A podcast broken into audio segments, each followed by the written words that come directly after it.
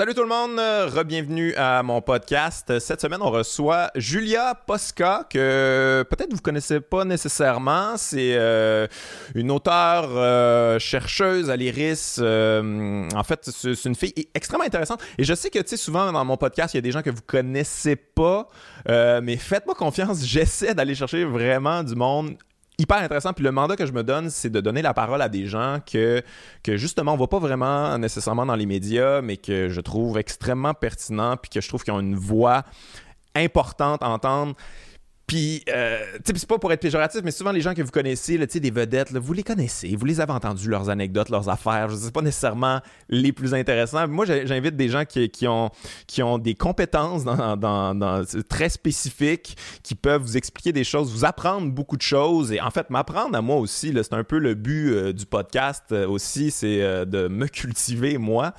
parce que Dieu sait que sur plein d'enjeux, j'en ai besoin. Fait que, et Julia Posca cadre exactement euh, là-dedans. C'est vraiment une fille extrêmement intéressante. J'ai eu euh, bien du fun à jaser avec elle. Euh, on s'entendait sur plein de points. Et avant d'aller voir ça, évidemment, je plug toujours mon Patreon important de vous abonner au Patreon si ce genre d'invité-là, si ce genre de podcast-là, ça vous intéresse, vous trouvez que c'est important, c'est pertinent dans le paysage médiatique québécois. Je sais que c'est pas, on n'est pas dans les médias, mais je veux dire dans le paysage des podcasts. Si vous trouvez ça pertinent, encouragez, c'est vraiment important. Euh, comme ça, on va pouvoir peut-être prendre l'expansion, rajouter des trucs, euh, faire des petits cadeaux, tout ça. Et, euh, et je plug aussi toujours ma tournée. Je suis en tournée en ce moment, mon troisième one-man show du cœur au ventre. On est un petit peu partout au Québec. Et si vous voulez un rabais sur du cœur au ventre, on a fait un petit jeu vidéo avec Alexandre Forêt et Carl Bolduc. On a fait un petit jeu vidéo et vous avez droit à un 20% de rabais si vous passez le jeu vidéo au complet. C'est très niaiseux, c'est beaucoup de gags, vous allez voir. On a eu bien du fun à faire ça. Fait que allez faire ça. Tout, euh, tout ça va être euh, en dessous. On va mettre le lien sur euh, tout ce que je viens de dire. Et sinon, en attendant, on s'en va écouter Julia Posca. Let's go.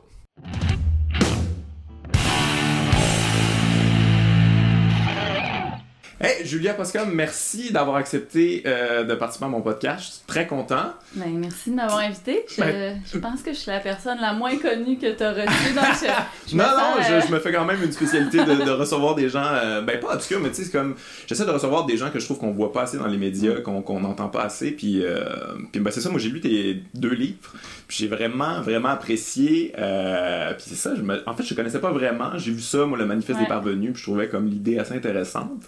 Fait que j'ai commencé à lire ça, puis je suis ah mon dieu, ça c'est une voix intéressante que j'aimerais euh, inviter à mon podcast. Fait que merci. Ben, merci, d'être là. On va te présenter un peu justement, vu que tu t'es pas ben nécessairement comme euh, la plus connue, comme tu as, dit. Es, euh, donc toi, tu es chercheuse à l'IRIS, mais tu me disais avant que tu es travailleuse autonome à l'IRIS, t'es pas employée directement. Ouais, ouais, ouais. Ben, Ouais, voilà. D'habitude, je travaille autonome, mais je suis, euh, je contribue à l'IRIS depuis 2011. Ah, ok, quand même. Hein. je suis sur le, le CA de, de l'organisme, donc euh, je suis quand même bien impliquée. Euh, tu peux t'expliquer un peu c'est quoi l'IRIS pour les gens, c'est pas nécessairement tout le monde qui sait c'est quoi. Mm-hmm, c'est donc Institut de recherche et d'information socio-économique. C'est un think tank de gauche qui a été fondé en 2000 mais qui est plus présent, disons, dans l'espace public depuis une dizaine d'années.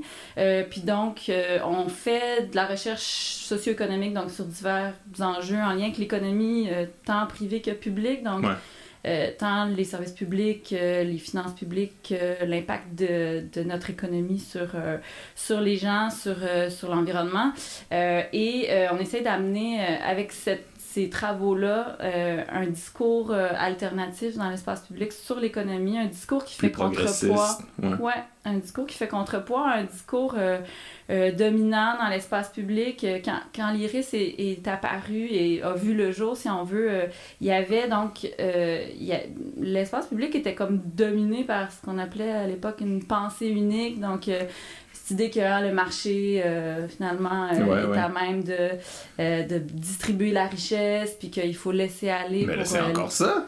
Oui, absolument. Hein, le libre marché qui, qui, fait foi de tout. Oui, c'est encore une idée dominante, mais je pense qu'il est quand même remise en question. Puis nous, on, on essaye donc d'alimenter ce discours-là euh, alternatif, mais avec justement des. des euh, ben, finalement, de la recherche euh, appuyée par des statistiques, par des ça Fait, ça fait combien de temps que ça existe, les instituts? Ou... Ça a été fondé en 2000, oui. 2000, OK. Est-ce que c'est une réponse à l'IEDM ou Euh, oui, un entre peu à autres. quelque Ben oui, hein. parce que l'IEDM a vu le jour un petit peu avant, puis euh, justement, était vraiment un think tank qui, euh, de droite, là, qui justement faisait comme d'inspiration américaine, c'est un peu là, ce genre d'affaires-là, les think tanks qui, qui essaient d'influencer le, le, le, le, le- le- le Ouais. discours politique à quelque part. C'est sûr que oui, ça, mais il y en a, il y en a aussi ailleurs dans le monde, mais euh, puis sous différentes formes. Des fois, les think tanks vont être associés à des partis politiques. Euh, donc nous, on a vraiment, c'est parti en fait d'un groupe de recherche universitaire.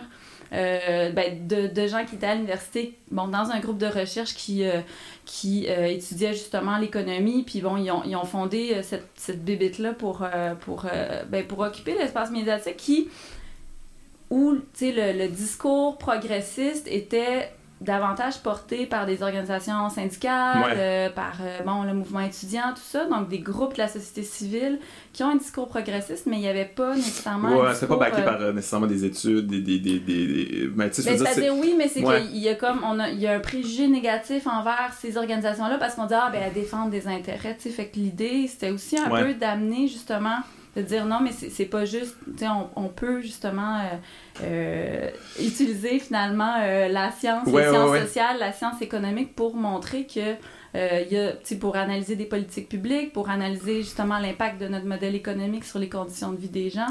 Euh, et donc, et donc l'Institut est, est né avec cette, cette volonté-là de, de- d'ensuite, oui, être, que notre discours soit récupéré par les groupes de, la, Ouais. de la société civile, Ben, c'est euh, ça, parce par que les souvent. partis politiques, Souvent, les discours pro- euh, progressistes, c'est comme associé, comme c'est ça, les artistes, là, un peu la tête dans les nuages, pelle des nuages, on sait pas backé vraiment par des faits, c'est Ouais. idéaliste, c'est utopique, puis tout ça, puis les risques, justement, viennent nous fournir comme de quoi de plus tangible. Ouais, ouais, ça nous aide oui. beaucoup. Ben oui, absolument, c'est ça. Il y, avait cette idée-là que les gens de gauche, finalement, c'était des gens, oui, il y avait des principes, des valeurs euh, cute, à la là. bonne place, mais bon, finalement, ils, ils comprennent pas l'économie. Puis, en fait, une des choses aussi qu'on qu'on qu'on essaie de... Ben, notre, notre conviction, c'est que, en fait, l'économie, c'est pas une science exacte. Mhm. C'est pas, euh, je veux dire, la loi de la gravité... euh, ça, ça fonctionne pas comme la loi de la gravité, Ouais, ok? ouais, ouais. Euh, euh, et donc, on l'aborde davantage comme une science sociale, ce qu'elle est. Puis ça, c'est un mouvement qui, qui en fait, une, qui une remise en question donc, des, des- de la science économique puis du discours économique qui, qui dépasse largement le, Québec. Euh, euh, dans, il y a dans les universités euh, aux États-Unis, en Europe, tout un mouvement qui conteste justement le, ce qu'on appelle l'orthodoxie en économie. Donc, ce discours-là qui, qui, justement veut faire de la de l'économie une science exacte, ce qu'elle n'est pas. Puis, puis qui utilise toutes sortes de, de- Dans cette approche orthodoxe de l'économie, on, on a beaucoup mathématisé aussi l'économie, utilisé plein de modèles hyper compliqués pour finalement venir, non pas expliquer la réalité, mais euh, finalement, euh, euh, si on veut euh, expliquer ou, ou faire rentrer la Ouais, réalité ouais. Dans, dans un cadre idéologique qui est celui du libre marché. sais. Ouais, c'est ça. Puis le libre marché, justement, quand tu parles, quand on parlait que le- la, la gauche, des fois, c'est un peu utopique, euh, c'est du pelletage de nuages, ça, mais il y en a aussi de ce côté-là, avec le, le ruissellement, euh, euh, ben, le libre, le, le, le, libre marché, justement, qui va tout régler, le- le- le- l'espèce de, espèce de métaphore, là, du bateau, là, que tout, ça va niveler tout le monde par, le haut, Puis ça, c'est quand même des espèces de théories qui tiennent sur rien, finalement, puis, euh, puis, puis on s'en sert comme allègrement, mais quand t'es backé par l'idéologie dominante, c'est quand même plus puissant, tu sais, que, Oui, ben, que d'essayer de changer les choses au complet, là, finalement, là, tu sais. Ouais, c'est des théories qui, effectivement, euh, elles ont un effet dans le réel parce que, euh, dans le sens où on les utilise pour former nos, nos politiques publiques, entre Ouais. autres. Donc, la théorie du ruissellement, ben, l'idée que, euh, finalement, il faut permettre aux riches de s'enrichir, puis ça va permettre à toute la société, la société de le faire. Ça vient justifier le fait qu'on on n'impose pas euh, autant qu'on souhaiterait ou qu'on voudrait euh, les plus riches ou les grandes entreprises. Euh, évidemment, on voit bien que cette théorie-là qu'on on- qu'on nous répète depuis 30 ans, elle fonctionne pas Ouais. parce que les riches ne font que s'enrichir. Euh, la théorie euh, sur l'austérité budgétaire, l'idée Ouais. que euh, il faut finalement euh, atteindre des déficits zéro parce que sinon ça va nuire à la croissance économique. Encore une fois, ça c'est une théorie qui, qui, qui a, qui a inspiré tous les États depuis, ben, j'allais dire depuis la crise de 2008, mais même Ouais, avant, ça. ouais. Euh, puis encore une fois, qui est un échec, euh, le, seul, le seul résultat que, que, que qu'a l'austérité, c'est en fait de, de bon de d'affaiblir le filet social, de euh, et, et, donc d'appauvrir finalement euh, les gens. Donc non, ça, ne permet pas quand même le FMI est plus sûr qui sont comme finalement à bien y penser, ça fonctionne pas tant que ça, tu sais. Exactement. Mais, mais donc c'est des, des mythes finalement. Hein, des il y a des il y a des il y en a qui parlent d'idées zombies qui sont là parmi nous, qui, qui, qui vivent puis qui influencent nos, nos, nos, nos dirigeants, euh, mais, mais qui, qui, sont fausses, en fait, puis qui sont basées, c'est ça, souvent sur des études, mais qui finalement euh, sont, sont faites pour donner raison à la théorie, mais sur la base de modèles qui ne tiennent pas compte de la réalité. Mais c'est quand même. Ces idées-là viennent sont très implantés dans la tête des gens, j'ai quand même l'impression. Parce que tout, tout ça, ce, système économique-là, là, que c'est l'American Dream à quelque part, là, que tout le monde peut s'enrichir, puis tout le monde a une chance égale.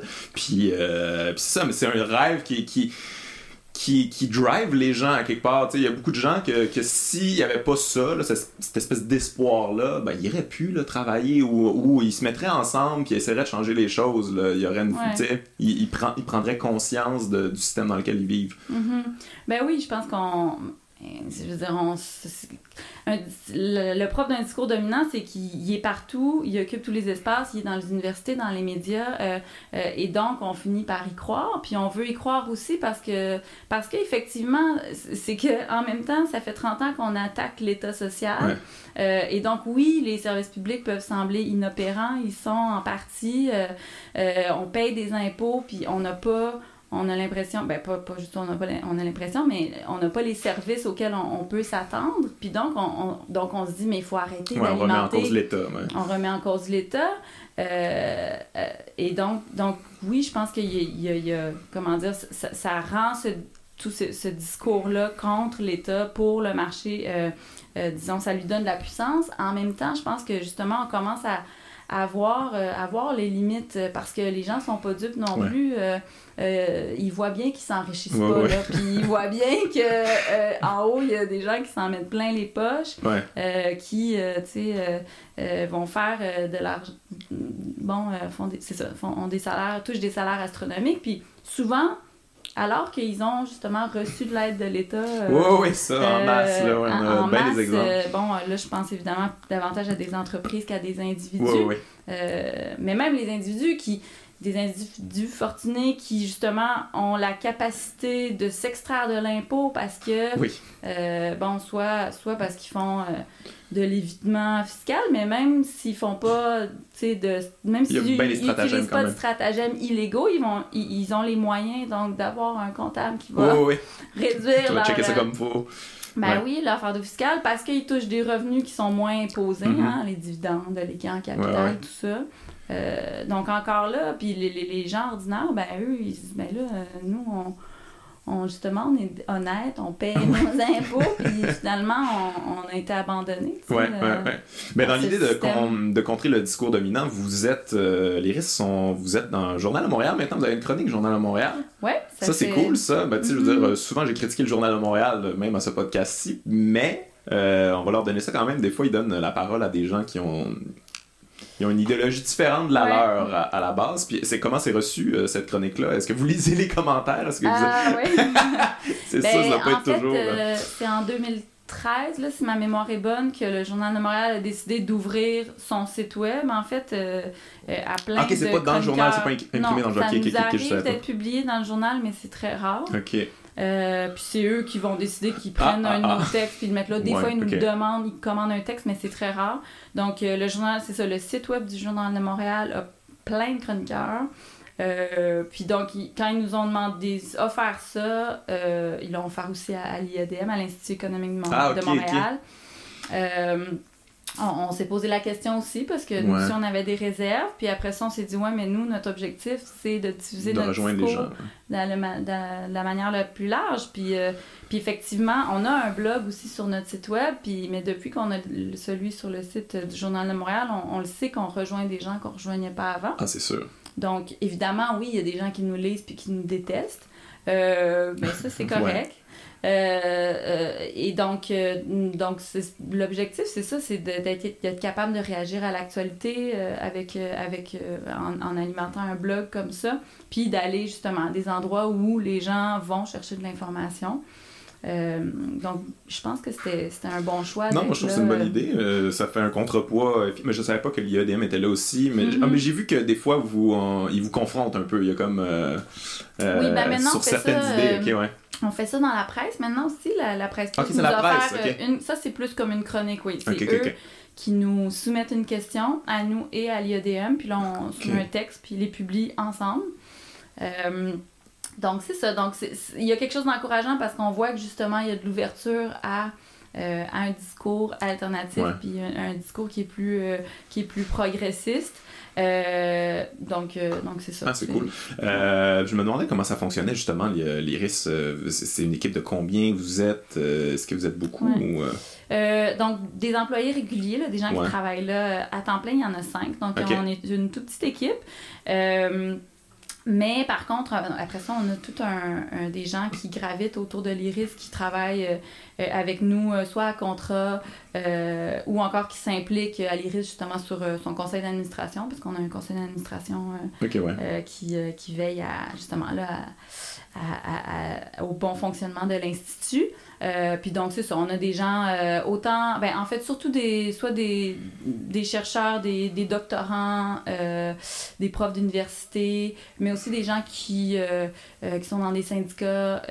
donc, donc c'est ça, qui, qui, qui nous, ben, des, qui sont en recherche dans le milieu syndical. Mm-hmm puis qui, voilà, qui contribue à, à cette, à cette Et qui, euh, qui finance ça, les risques, comment ça fonctionne? Comment vous faites? Vous arrivez pour avoir des salariés, finalement? C'est quand même... Euh, il faut déployer des coûts pour ça, là, ouais, des recherches, des études, ça, c'est quand même euh, c'est assez complexe. Là. Ça peut pas se faire sur le coin d'une table, justement. Il faut que ça soit, faut que ça soit rigoureux. Non, non, c'est ça. Puis on, veut, on veut bien payer notre monde. Hein. Nous, on fait la promotion, justement, de, hein, des bonnes conditions de vie et de travail. Donc, en fait, ben, on est financé par des membres individuels. Donc, euh, si les gens euh, ah, veulent venir membres, ça, c'est possible. Puis ça, c'est en fait, c'est pour nous, c'est précieux parce que justement, c'est que ça nous permet, ça contribue vraiment à notre indépendance. Là. Des gens qui donnent de l'argent tous les mois puis qui, bon, nous permettent de, euh, de vivre sans qu'on ait de compte à rendre. on a des membres organisationnels aussi. Donc, des, là, c'est ce qu'on appelle des partenaires. Donc, ça peut être soit des organismes communautaires, des syndicats, à peu près tout sauf des entreprises privées euh, et le gouvernement. Euh, ok, le gouvernement n'a rien à voir avec vous. Non, on ne ah, reçoit pas de subvention parce que parce qu'on ah, passe notre vie à critiquer le gouvernement. donc on s'est dit que pour Fait que l'insulte, les, des mots subventionnés, non, ça fonctionne pas avec vous non, autres. Non, ça marche pas malheureusement. Non, c'est ça. Euh, en gros, c'est ça. On donne des conférences aussi, donc puis on fait un peu de contre-recherche. donc ça, ça nous ça nous finance finalement. C'est les quatre manières de, de, de nous financer, ouais. L'IEDM, eux autres, j'ai l'impression que c'est plus c'est les entreprises qui, qui financent un petit peu plus. Euh, oui, de ce qu'on sait, c'est ça. Ouais, c'est ça, tu m'as dit que c'était un peu obscur, là, mais... Euh, c'est ça, on ne sait pas vraiment qui, euh, le nom des entreprises, mais on sait qu'ils reçoivent de l'argent des entreprises, puis on sait qu'ils ont des budgets, là, un budget là, de mémoire, c'est... Je me rappelle plus, est-ce que c'est 1 million, 2 millions? Ah ouais, ça se chiffre dans les... Oui, oui, oui. Oh, ok, quand même. J'avais vu qu'il y avait comme les frères euh, Koch là-dedans, je sais pas si on dit Koch ou. Euh... Coke, Coke, ouais, Coke. Je J'assumais qu'on disait pas coq, là, fait que j'essayais d'être poli. Mais Coke, ah ouais. Je sais pas, écoute, je pense. ça serait encore pire. Mais ouais, j'ai lu qu'il finançait ça, en tout cas, je sais pas si c'est vrai ou pas, là, mais ça. Ouais, il y a des fondations, parce que l'IADM a un statut d'organisme de charité, donc il peut avoir des dons aussi, puis en tout cas, il y a. Euh, mais oui. C'est assez nébuleux. Ouais, ben... C'est ouais, probablement voulu comme ça. Là. C'est pas, il y a un souci de transparence euh, comme limité, là, mais je veux pas... Euh... Ben, ouais. Enfin. Moi, mais c'est parce que, je veux dire, si, tu, moi, ce que si tu divulgues qui vraiment finance ça, des fois, ça peut être. Euh, des fois, les gens peuvent faire comme moi. C'est quoi la crédibilité de ça si c'est financé par euh, telle entreprise qui a vraiment un lien direct avec telle étude? Je veux dire, c'est plus. C'est euh, sûr. c'est sûr. Puis nous, on, on, prend. donc, on fait des contrats de recherche, mais on cache pas. On le cache pas quand, quand c'est le cas. On, on dit qu'ils financent l'étude. Parce que pour nous, c'est pas un problème parce qu'on demeure. si on veut euh, indépendant, indépendant puis on publiera pas quelque chose avec lequel on n'est pas en accord. Euh, donc, bon, l'IEDM choisit, n'a pas choisi la voie de la transparence. Là. Ce, serait à eux de défendre ce choix-là. Je pense pas que je vais en inviter pour défendre ce choix-là. Quoique, ça pourrait être intéressant. Mais euh, parlons de, des livres que tu as écrits. Tout d'abord, on parlait de euh, le, dernier qui vient de sortir. en fait, ça, ça sorti euh, pendant les élections ou avant? Juste avant le déclenchement des Juste avant, ok. Fait que c'est détournement d'État, mm-hmm. bilan de 15 ans du, gouvernement libéral. Et, moi, j'ai lu ça. Je veux dire, ça, c'est toutes des affaires que j'avais vues au travers, puis ça, mais on dirait que rassembler comme ça, là, tout dans un pain, c'est effroyable, c'est épouvantable, ça m'a glacé le sang tout le long.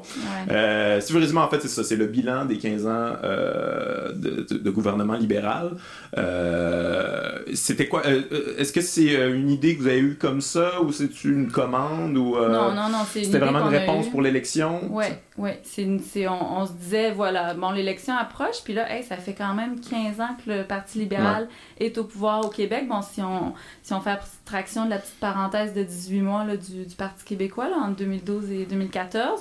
Euh, puis, euh, on, on, voulait euh, ben, faire le bilan, mais surtout en se posant la question qu'est-ce que nous lègue finalement le Parti libéral? Ça, c'est une bonne question. qu'est-ce qu'il nous lègue, puis dans, dans, quel état il laisse l'État québécois, et donc dans quel état il laisse la société québécoise. Euh, puis c'était un peu ça l'objectif, donc pas juste faire comme la liste d'épicerie des mesures qui ont, qui ont été. Euh, puis c'est aussi euh, un, bilan de c'est quoi là, un, gouvernement néolibéral à côté. C'est quoi, qu'est-ce que ça donne finalement? Ben, exactement. C'est que nous, tu sais, à l'IRIS, encore une fois, on, on, on travaille avec cette thèse-là que ici comme ailleurs en Occident, euh, l'État a donc, euh, ben, finalement, a pris une forme, oui, néolibérale, mais le néolibéralisme, c'est un concept qui est comme. Ouais, ouais, ouais. comment on définirait ça, le néolibéralisme? Euh, ben, si on veut le dire simplement, en fait, c'est plusieurs choses, mais donc, on peut, on peut le voir comme une, théorie de l'État, donc, qui, un, qui, bon, qui veut que l'État doit se mettre finalement au service de la croissance économique. Euh, et donc, l'État doit servir à euh, finalement euh, favoriser la compétition entre les entreprises, donc créer finalement un contexte favorable aux affaires. bon, Finalement, l'État est pour le privé, finalement. Ben, c'est comme l'État a toujours été pour le peuple. Finalement, ah, ça serait le fun qu'on essaye ça pour le privé. Mais ben, parce qu'il y a cette croyance, encore une fois, que si on fait ça, ça va favoriser, ça va bénéficier tout le monde. ouais, ouais, ouais. Par contre, mais, mais, et, le néolibéralisme, ce que ce, aussi, c'est qu'on avait, euh, comment dire, on avait cette idée que euh, après, bon, les, les, années de gloire finalement de l'État-providence, euh, ben là, l'entrée dans le néolibéralisme, c'était une privatisation mur à mur, puis c'est ce qu'on a vu, bon, dans les années 80 avec hein, les gouvernements Thatcher, Reagan, ici Mulroney, puis que l'État, donc, allait réduire, puis pour laisser la place au privé. Mais là, ce qu'on réalise, c'est que l'État ne disparaît pas, mais oui, il se met au service du privé. Puis non seulement ça, mais il va adopter lui-même des modes d'organisation euh, euh, issus de l'entreprise privée. Donc, le néolibéralisme, c'est aussi une transformation de nos services publics. Euh, on va le voir avec bon, la montée de, de la gestion lean, donc le fait qu'on on, va finalement demander des, des rendements aux, travailleurs et aux travailleuses du secteur de la santé ou de l'éducation. Tout est dans la performance. La performance, la, le fait de vouloir quantifier aussi les services qui sont rendus, puis donc d'évaluer leur performance, non pas en termes de ben, est-ce qu'on justement est-ce qu'on atteint nos objectifs en termes de réduction des inégalités ou amélioration de la santé publique. Non, non, on veut des indicateurs. des chiffres. Des chiffres.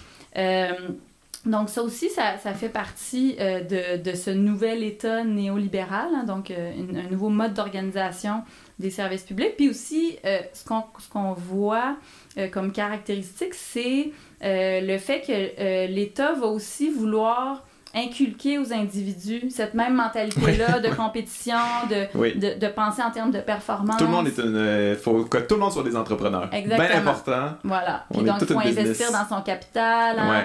Euh, c'est un discours qu'on a vu beaucoup pendant la grève étudiante de 2012. Hein. La ministre qui nous disait c'est pas grave de s'endetter pour l'éducation parce que ça va. Finalement, vous allez gagner plus cher euh, mm-hmm. vous allez, plus tard. Donc, investissez dans votre, dans votre éducation. Donc, c'est bon, évidemment, encore une fois, c'est un discours Ça veut pas dire que, que ça, ça, ça réussit à pénétrer nos Mhm. esprits, heureusement. Euh, mais on voit ça à l'œuvre. Euh, Puis donc, euh, on, on voulait finalement, avec ce livre-là, ben, montrer qu'effectivement, euh, il y a donc euh, cette conception-là de l'État a avancé dans les 15 dernières années. et, et- et- et malheureusement, ben, c'est ça le constat qu'on fait. Donc, euh, sans même utiliser en fait le mot néolibéralisme Ouais, ouais, dans non, tout le ça, livre, je crois, euh, c'est qu'on constate que, puis c'est là qu'on est avec le concept de détournement d'État, Mhm. euh, c'est qu'on on a réalisé en faisant le bilan, puis justement en prenant un, un pas de recul, que, que l'État avait été détourné au sens où il avait été détourné de, de l'intérêt collectif pour servir des intérêts privés. Ouais. Euh, et donc, il n'est pas démantelé. On entend souvent démantèlement de ouais. l'État. Euh, Ça juste à autre chose. c'est ça. On- on- on- oui, les services publics, on pourrait dire, sont démantelés ou du moins ils sont affaiblis. Euh, s'est- euh, le filet social s'effrite, mais l'État ne disparaît pas. Il est très présent, il est très actif euh, à servir Ouais. des Mais finalement, le concept, c'est souvent ça, c'est on coupe dans les services, puis après ça, les, on montre aux gens, ben, vous voyez, vos services sont pas bons, fait que là, faut amener le privé là-dedans. Puis c'est comme l'infiltration du privé, finalement, tout ce Ben, stratagème-là. Oui, puis après, c'est ça, bon, y- comment dire, c'est peut-être pas ça l'objectif.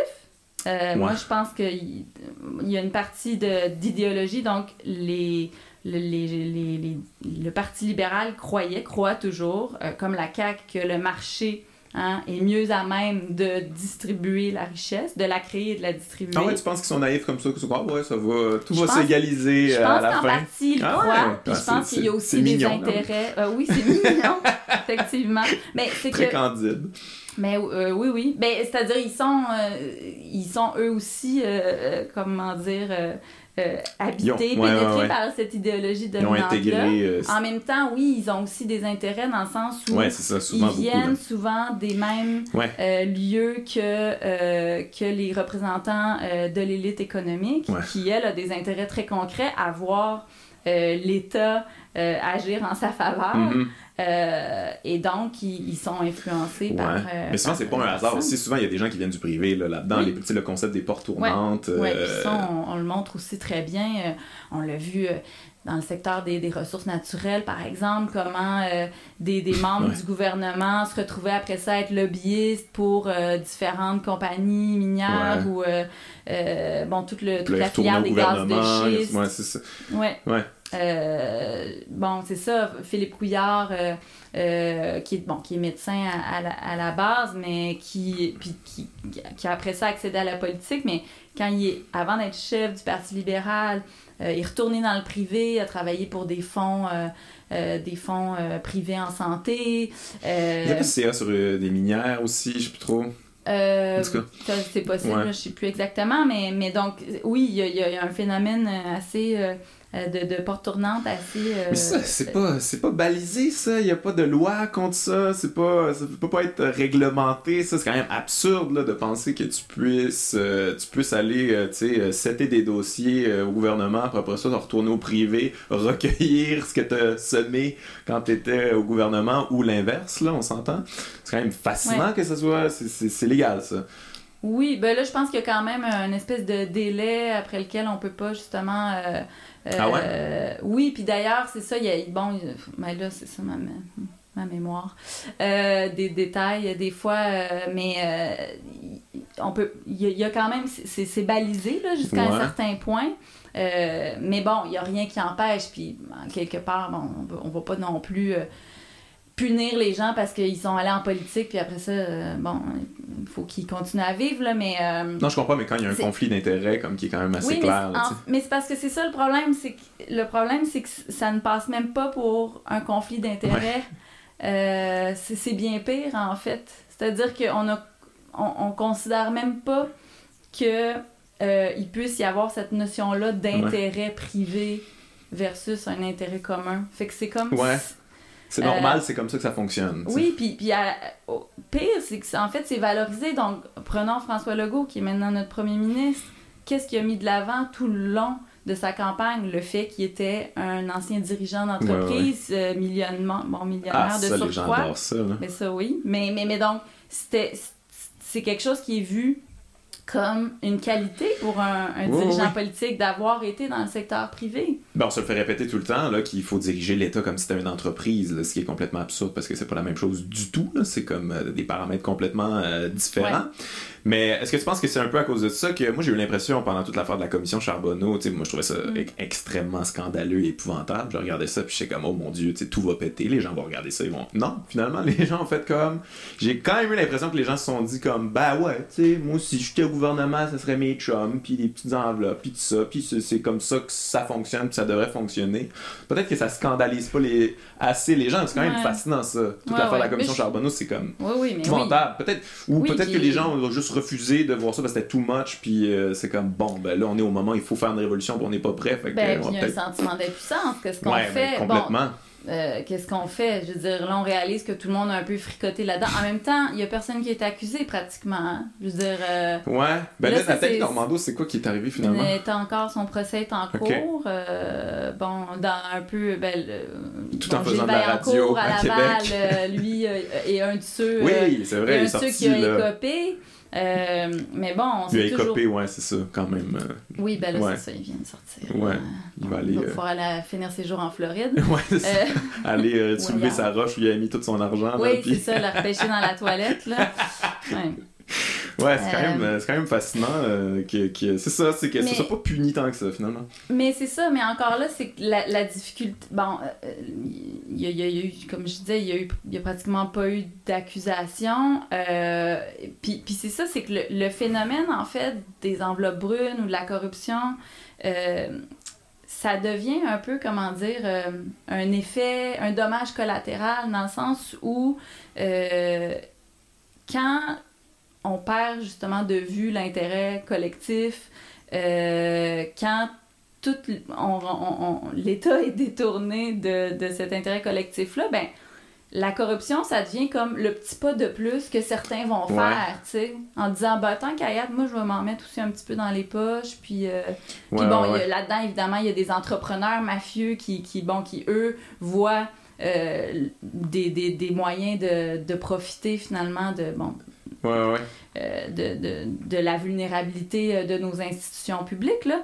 Mais, mais ce que je veux dire, c'est que euh, il y, y, a une corruption, disons, qui n'est pas illégale de nos institutions. Puis, puis la corruption illégale, si on veut, c'est juste comme le justement le, le, dommage collatéral. un petit peu trop loin. oui, c'est ça. Mais, mais, ce qui est fascinant, c'est que souvent, ces gens-là là, qui croient en cette idéologie-là pensent même que euh, ce système-là euh, fait en sorte qu'il n'y en aura pas de corruption, tu sais, comme les PPP. Je pense que c'est Monique euh, Jérôme Forget qui avait dit ça comme.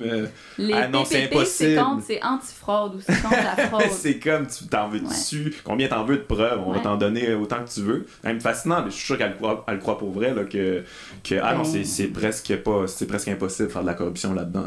Oui, parce que, bon, elle, disait, ah, parce que les entrepreneurs, ils n'auront pas avantage à, payer plus finalement, parce qu'eux, ils veulent, ils sont motivés par le profit. Bon, ok.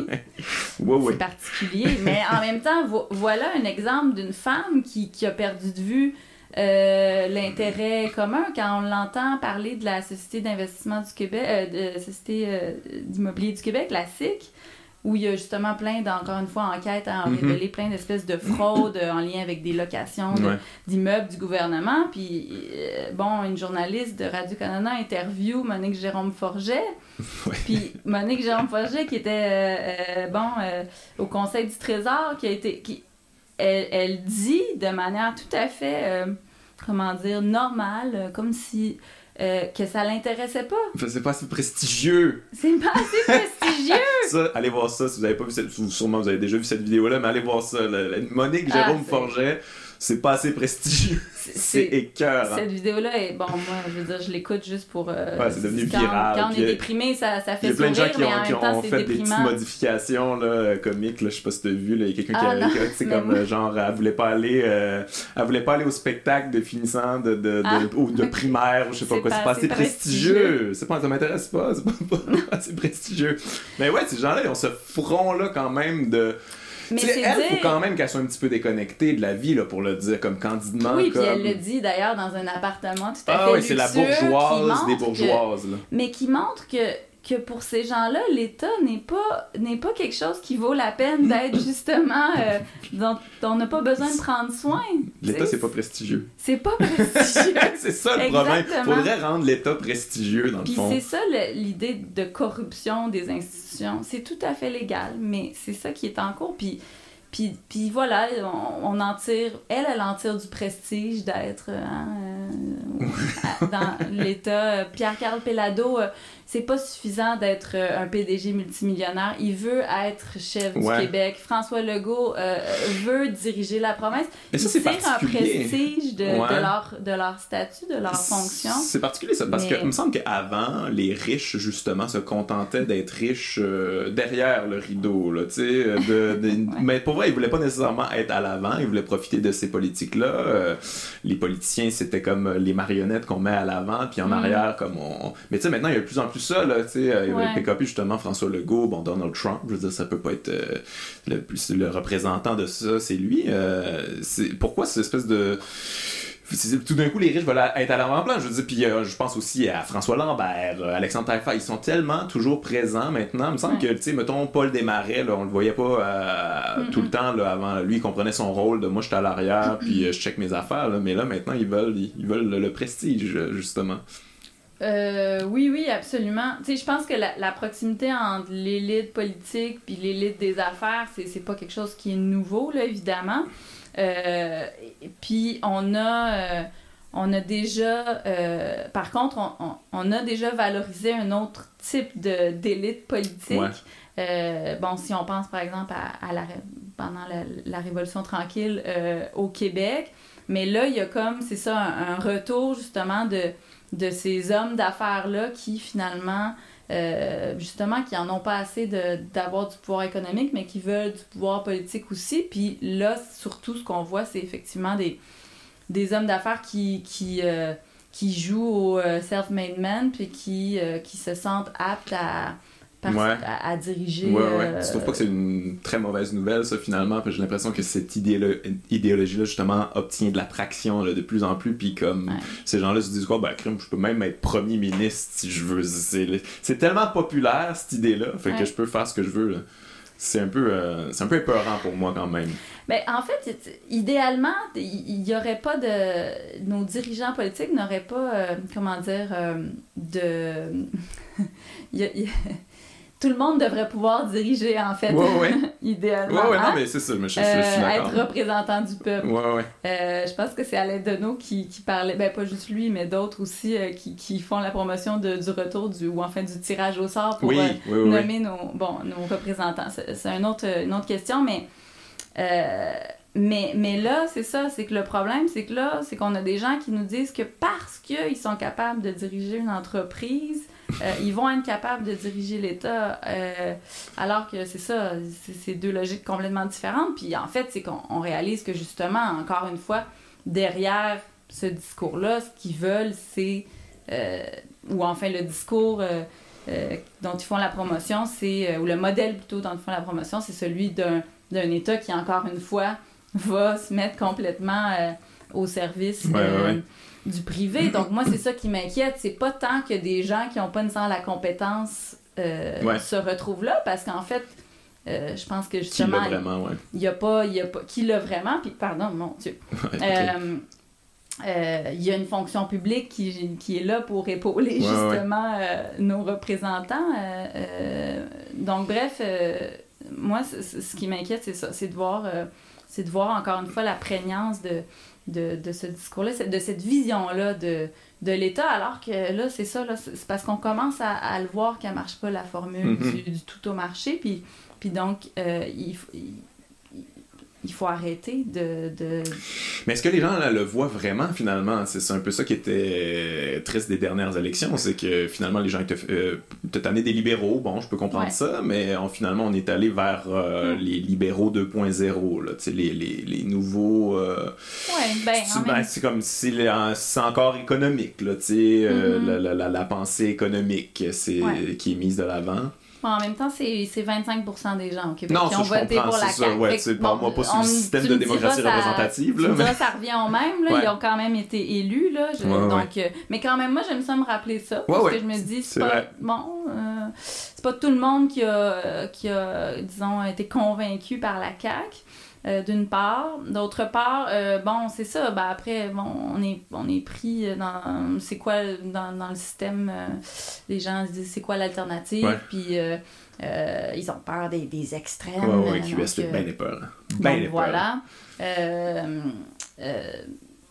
Puis justement, après 15 ans au pouvoir, je peux comprendre qu'on se dise, bon, il faut tasser ce gouvernement, ce mhm. parti-là. Parce ce qui n'est pas négatif, là. Mais... On a fait le tour. Euh, euh, la CAQ, c'est supposé être une coalition, donc de gens qui viennent de plein de milieux. Bon, finalement, c'est ça. Qui viennent de... Ouais, qui viennent C'est pas ça. Euh, les gens, je pense, se sont dit, ah, on, va l'essayer. Ouais, ouais, c'est ça. Beaucoup ça que j'ai entendu. Bah, ben écoute, c'est OK, pourquoi pas, on va changer. Puis ça a l'air que c'est ça. c'est l'alternative, c'est le changement. Les personnes qui viennent toutes de, des, comme des partis libéraux, Parti québécois, tout ça, c'est comme c'est les mêmes personnes finalement. Là. Ouais, mais qui se présentent comme le changement parce qu'effectivement, c'est un parti qui n'a jamais été au pouvoir. Puis bon, ça, on le voit aussi, on le voit au Québec comme ailleurs, hein, cette volonté-là justement d'un peu tasser finalement qui est vu comme un establishment euh, pour aller vers euh, des nouveaux euh, acteurs politiques.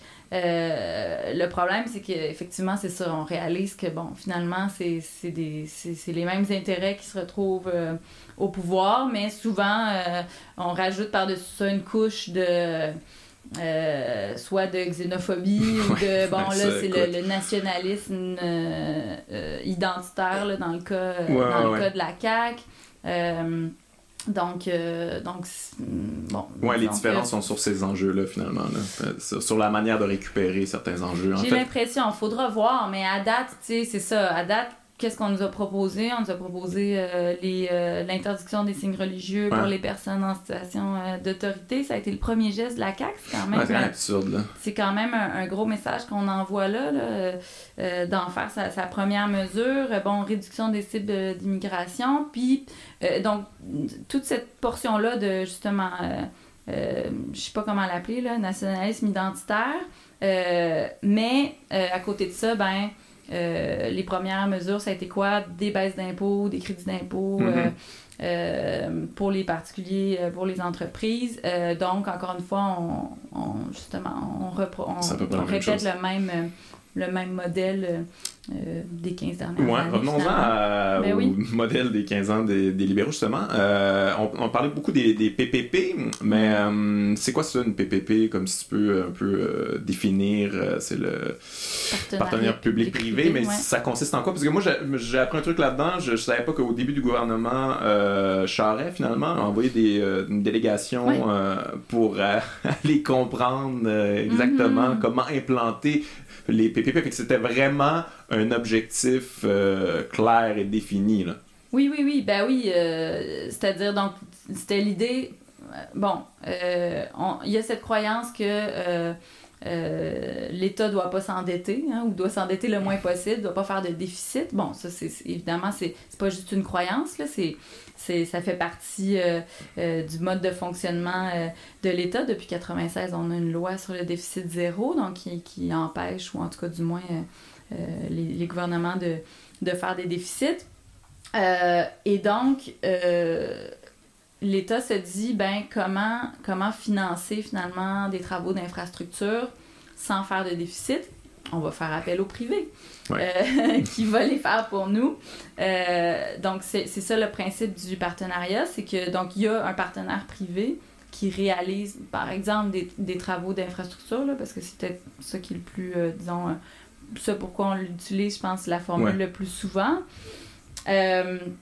Mais comme c'est le privé qui, qui, qui, finalement réalise les travaux, l'État n'a pas à s'endetter. L'État va plutôt euh, verser comme un, loyer, par exemple, euh, pendant bon, une période de, disons, 30 ans.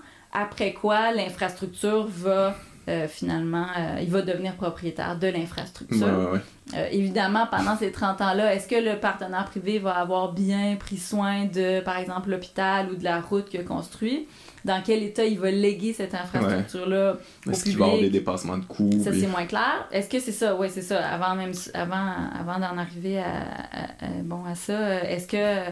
Euh, en fait, c'est ça, c'est que ce qu'on a réalisé, le problème, c'est que euh, finalement, c'était un modèle qui favorisait les dépassements de coûts parce que les, les ces partenaires privés-là, donc quand, euh, quand ils veulent finalement obtenir les contrats, ben, ils ont tendance à Donc, présenter finalement des... Euh, Faut que ça soit sexy. Des, c'est ça, des, des propositions euh, peu coûteuses, mais puis à rajouter en cours de route hein, les dépenses.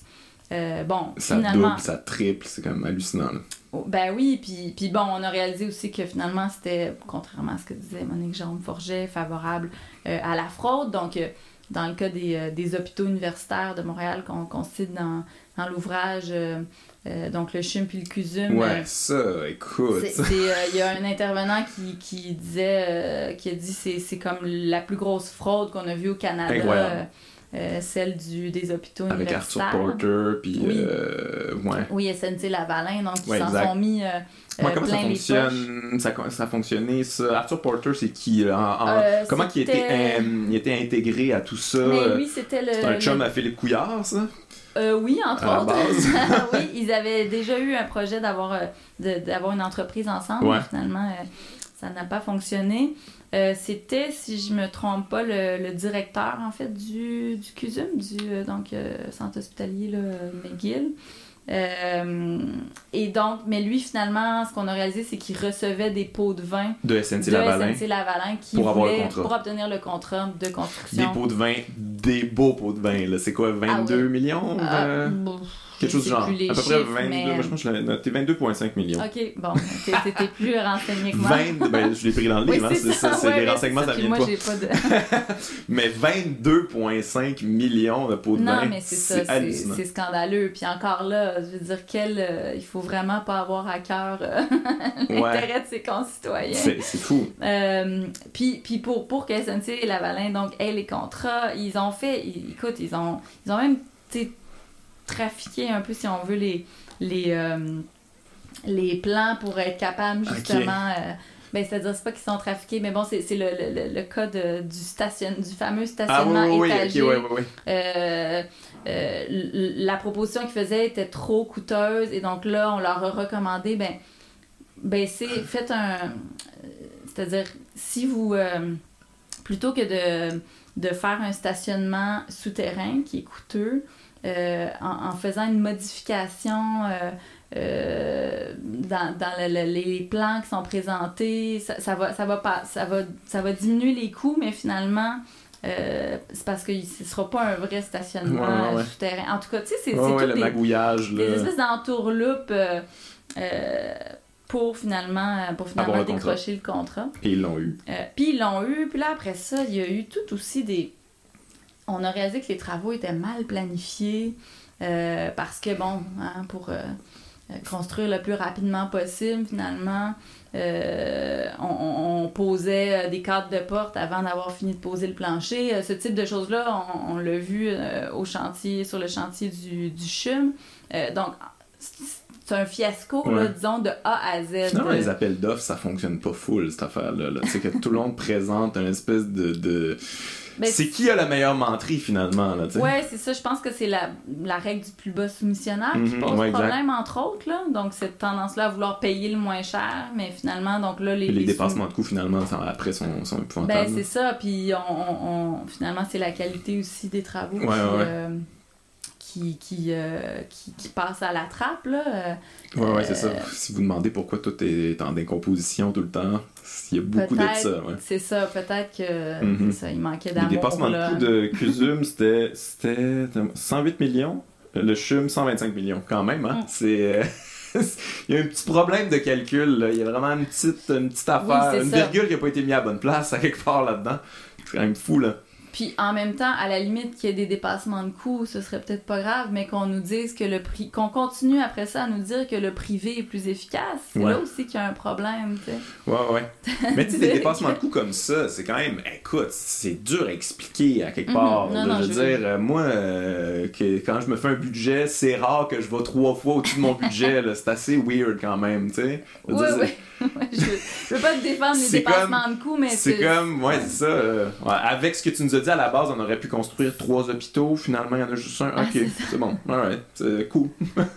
ouais, mais, mais, mais c'est ça. C'est, bon, ce qu'on, ce, qu'on, ce qu'on se rend compte, c'est que c'est plutôt, encore une fois, c'est comme le manque de transparence qui est mm-hmm. problématique. Puis, puis les magouilles, tu sais, pas tant. Comme je dis, c'est pas que je veux défendre les dépassements de coûts, mais à la limite. Euh, euh, oui, on fait des travaux, il peut y avoir des imprévus. Euh, en même temps, si c'était mieux planifié, il y aurait peut-être moins d'imprévus, tu sais. Puis l'autre problème aussi, bon, euh, c'est que avec cette formule-là des PPP, mais la sous-traitance aussi, puis cette tendance à vouloir réduire les effectifs de, la, la, fonction publique. Il y a de moins en moins d'experts qui peuvent ben, L'État perd, c'est ça, de l'expertise, puis, puis donc doit s'en remettre au privé. Ça, c'est aussi une autre forme de détournement c'est-à-dire que l'État doit encore euh, livrer des services, euh, donc euh, par exemple construire des routes, mais aussi par exemple avoir un système informatique qui est capable de gérer toutes les, données qu'un État peut gérer.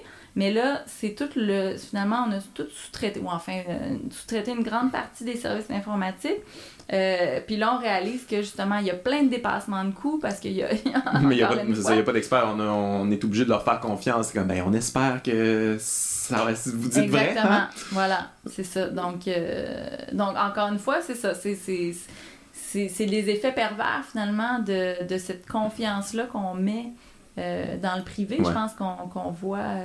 Qu'est-ce qui est arrivé avec euh, Arthur Porter? Bon, il est décédé finalement. Est-ce qu'il y a eu, y a eu du trouble lui finalement pour ça? Je pense que vers la fin de sa vie, euh, oui, je pense il, est en cavale, je pense à la fin. Oui, oui c'est ça. Oui, oui. Puis en fait, c'est qu'il y, a eu des accusations contre lui, sauf qu'elles sont tombées parce que le pauvre homme est décédé. Euh, oui, c'est ça. Ok. Je me demandais, c'est ça, je me, demande toujours s'il y a des conséquences à tout ça, mais on dirait que c'est ça, il n'y a pas souvent d'exemples de conséquences directes. Mais moi, justement, sur les PPP, ça, aussi, j'ai appris ça dans le livre, la loi 31 en 2003 qui a été passé sous baillon pour, euh, pour la sous-traitance. Euh, finalement, que c'est le gouvernement Charest, le 2003 c'est Charest, ça, mm-hmm. qui a passé une loi sous baillon pour, euh, pour favoriser la, sous-traitance. C'est quand même il y avait vraiment un projet violent, j'oserais dire, là, pour s'orienter de cette manière-là. Tu sais, souvent, j'ai comme l'impression que les gouvernements, ça vient de manière un petit peu organique, qu'on se dirige vers ça, mais eux autres, ils semblaient avoir un plan extrêmement précis.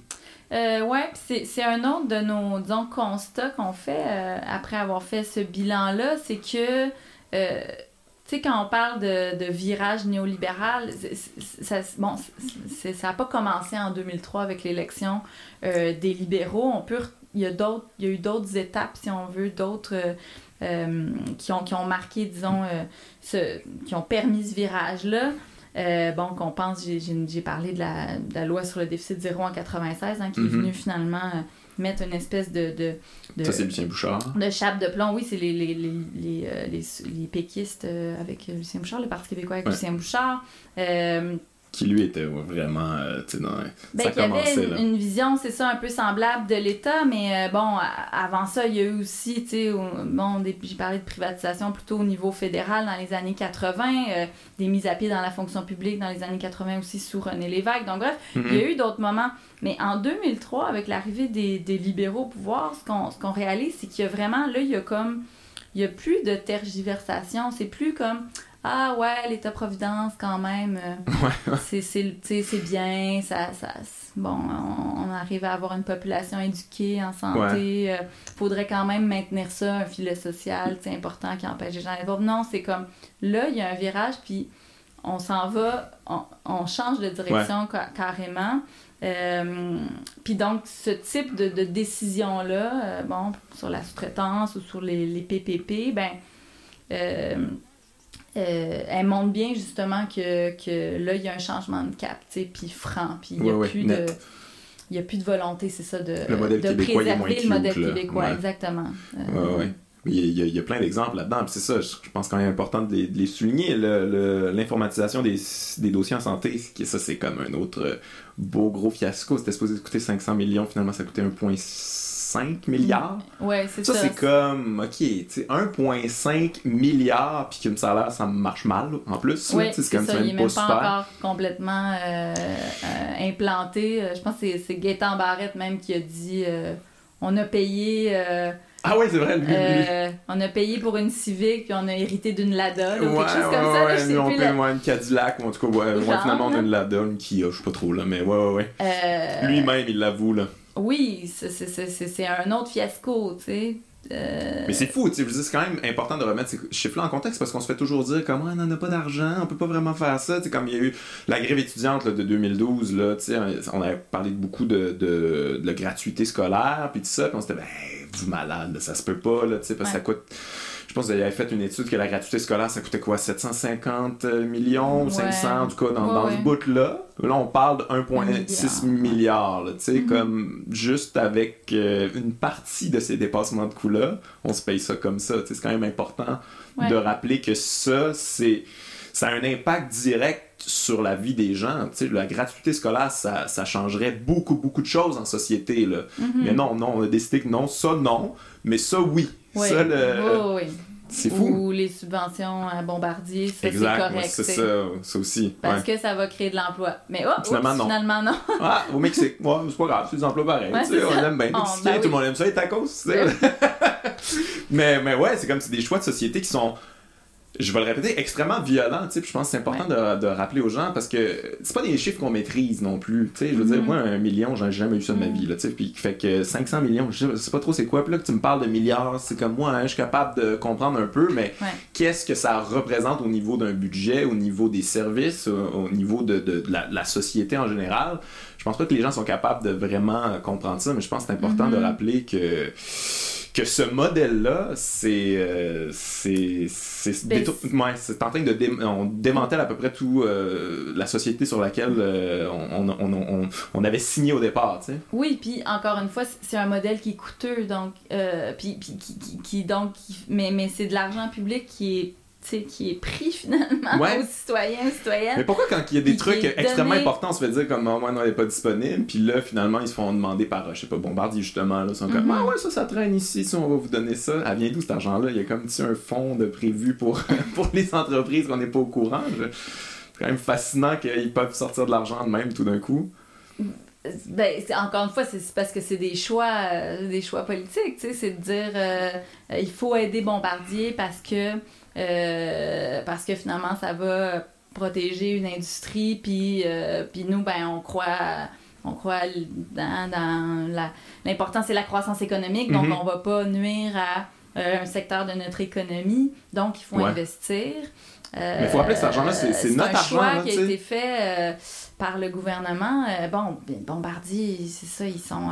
en même Bombardier, c'est c'est un bon c'est une entreprise euh, qui, qui, a, un secteur aéronautique partout dans le monde euh, les entreprises aéronautiques reçoent des subventions mhm. publiques énormes puis ça c'est un autre peut-être un autre mythe justement à déconstruire cette idée que que l'État, finalement, il fait juste en gaspiller de l'argent, puis que les, les entreprises, elles, euh, justement sont efficaces, euh, créent de la richesse et tout, mais alors qu'on réalise que bien des secteurs de l'économie ne pourraient pas être profitables n'eût été de l'aide de l'État. Ouais, non, mais c'est souvent ça. Puis l'État, c'est qui? Ben, c'est nous, tu sais. Ouais, ouais, c'est ça. C'est parce que les, entreprises n'en payent même pas d'impôts, les estimes. fait que là, finalement, c'est notre argent tout le temps, tu sais. Puis qui, qui retourne aux entreprises. C'est comme. Euh, c'est quand même assez fascinant. Mais parlons-en justement des, des, des, entreprises et l'impôt. Euh, ça, ça fait combien de temps que j'ai l'impression que l'imposition sur les entreprises euh, est toujours un peu réduite là, ça fait des années quand même là que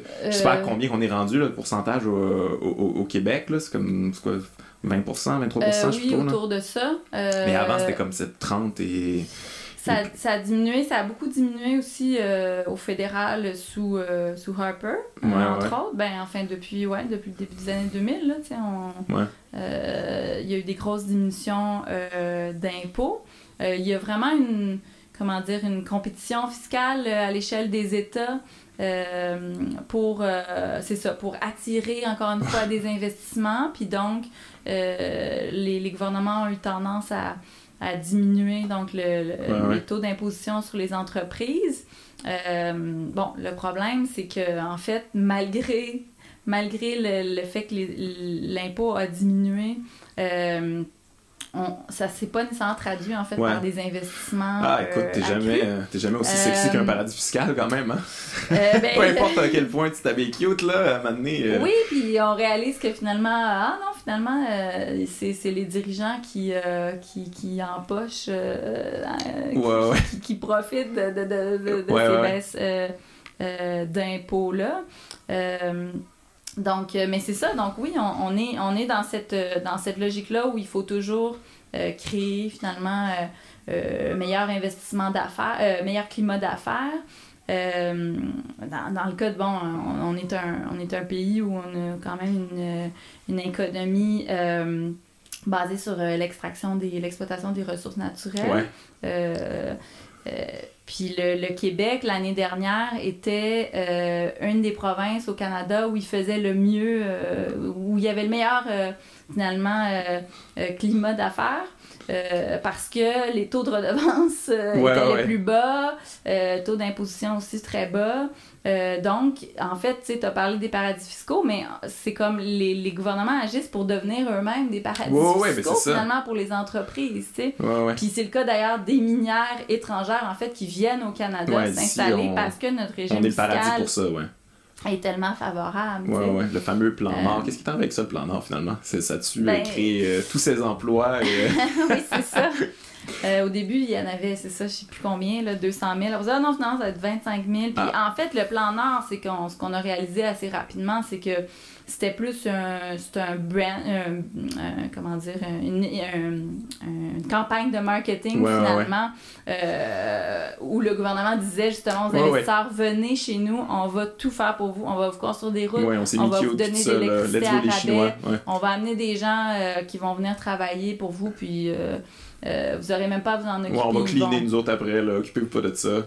Euh, et donc, tous les projets finalement d'extraction minière, euh, bon, qui, qui, ça, dans, qui ont lieu dans, au nord du Québec, ont, sont, ont été comme, tu sais, c'est ça, sont tombés sous ce chapeau-là du mhm. plan Nord, mais en fait, il y avait des projets qui, bon, qui existaient déjà, puis voilà, tu sais, ben, l'exploitation des ressources, elle continue, là euh, plan Nord ou pas. C'était vraiment, c'est ça. C'est une campagne de marketing, en fait, que le gouvernement euh, euh, a, mis de l'avant. Puis quand on se rappelle aussi de, comment ça a été présenté, c'est quand même scandaleux parce que Jean Charest et Nathalie Normando nous disaient on a des services publics, c'est bien le fun, mais il faut les financer. Et donc, pour les financer, il faut créer de la richesse. Et donc, si vous voulez des garderies à 5 ou 7 dollars, eh bien, euh, ça nous prend des revenus. Mais finalement, on a, donc. Il n'y a pas de revenus parce que les redevances sont si basses que l'État. Euh, reçoit des, ouais. Mais on dirait que c'est toujours ça le stratagème du néolibéralisme, nous faire bien peur. Là. Ouh, ça va pas bien, c'est bien le fun ces services-là, mais là, oh, Colin, qu'on peut plus se payer ça. Fait que mm-hmm. le gang, va falloir laisser entrer Satan parce que il est super smart, Satan, dans le fond. Il a jasé, là, puis il était prêt à investir, puis il y a des emplois pour vous autres. C'est comme, c'est toujours un peu ça le, le stratagème. C'est quand même triste. Puis, euh, ça, vous parlez aussi dans le livre beaucoup de. On a introduit le système de utilisateur-payeur. Ça, c'est bien euh, c'est bien populaire aussi. Là. Mm-hmm. Euh, ben oui. C'est aussi sous le, sous le règne des libéraux. Oui, absolument. Ben oui, puis c'est encore, encore une fois, qu'est-ce qu'on nous a dit? On nous a dit quand un service est gratuit, les gens vont avoir tendance à gaspiller euh, et, donc à l'utiliser trop. Puis là, au Québec, on, a trop de... L'État est trop gros, les services publics sont trop généreux.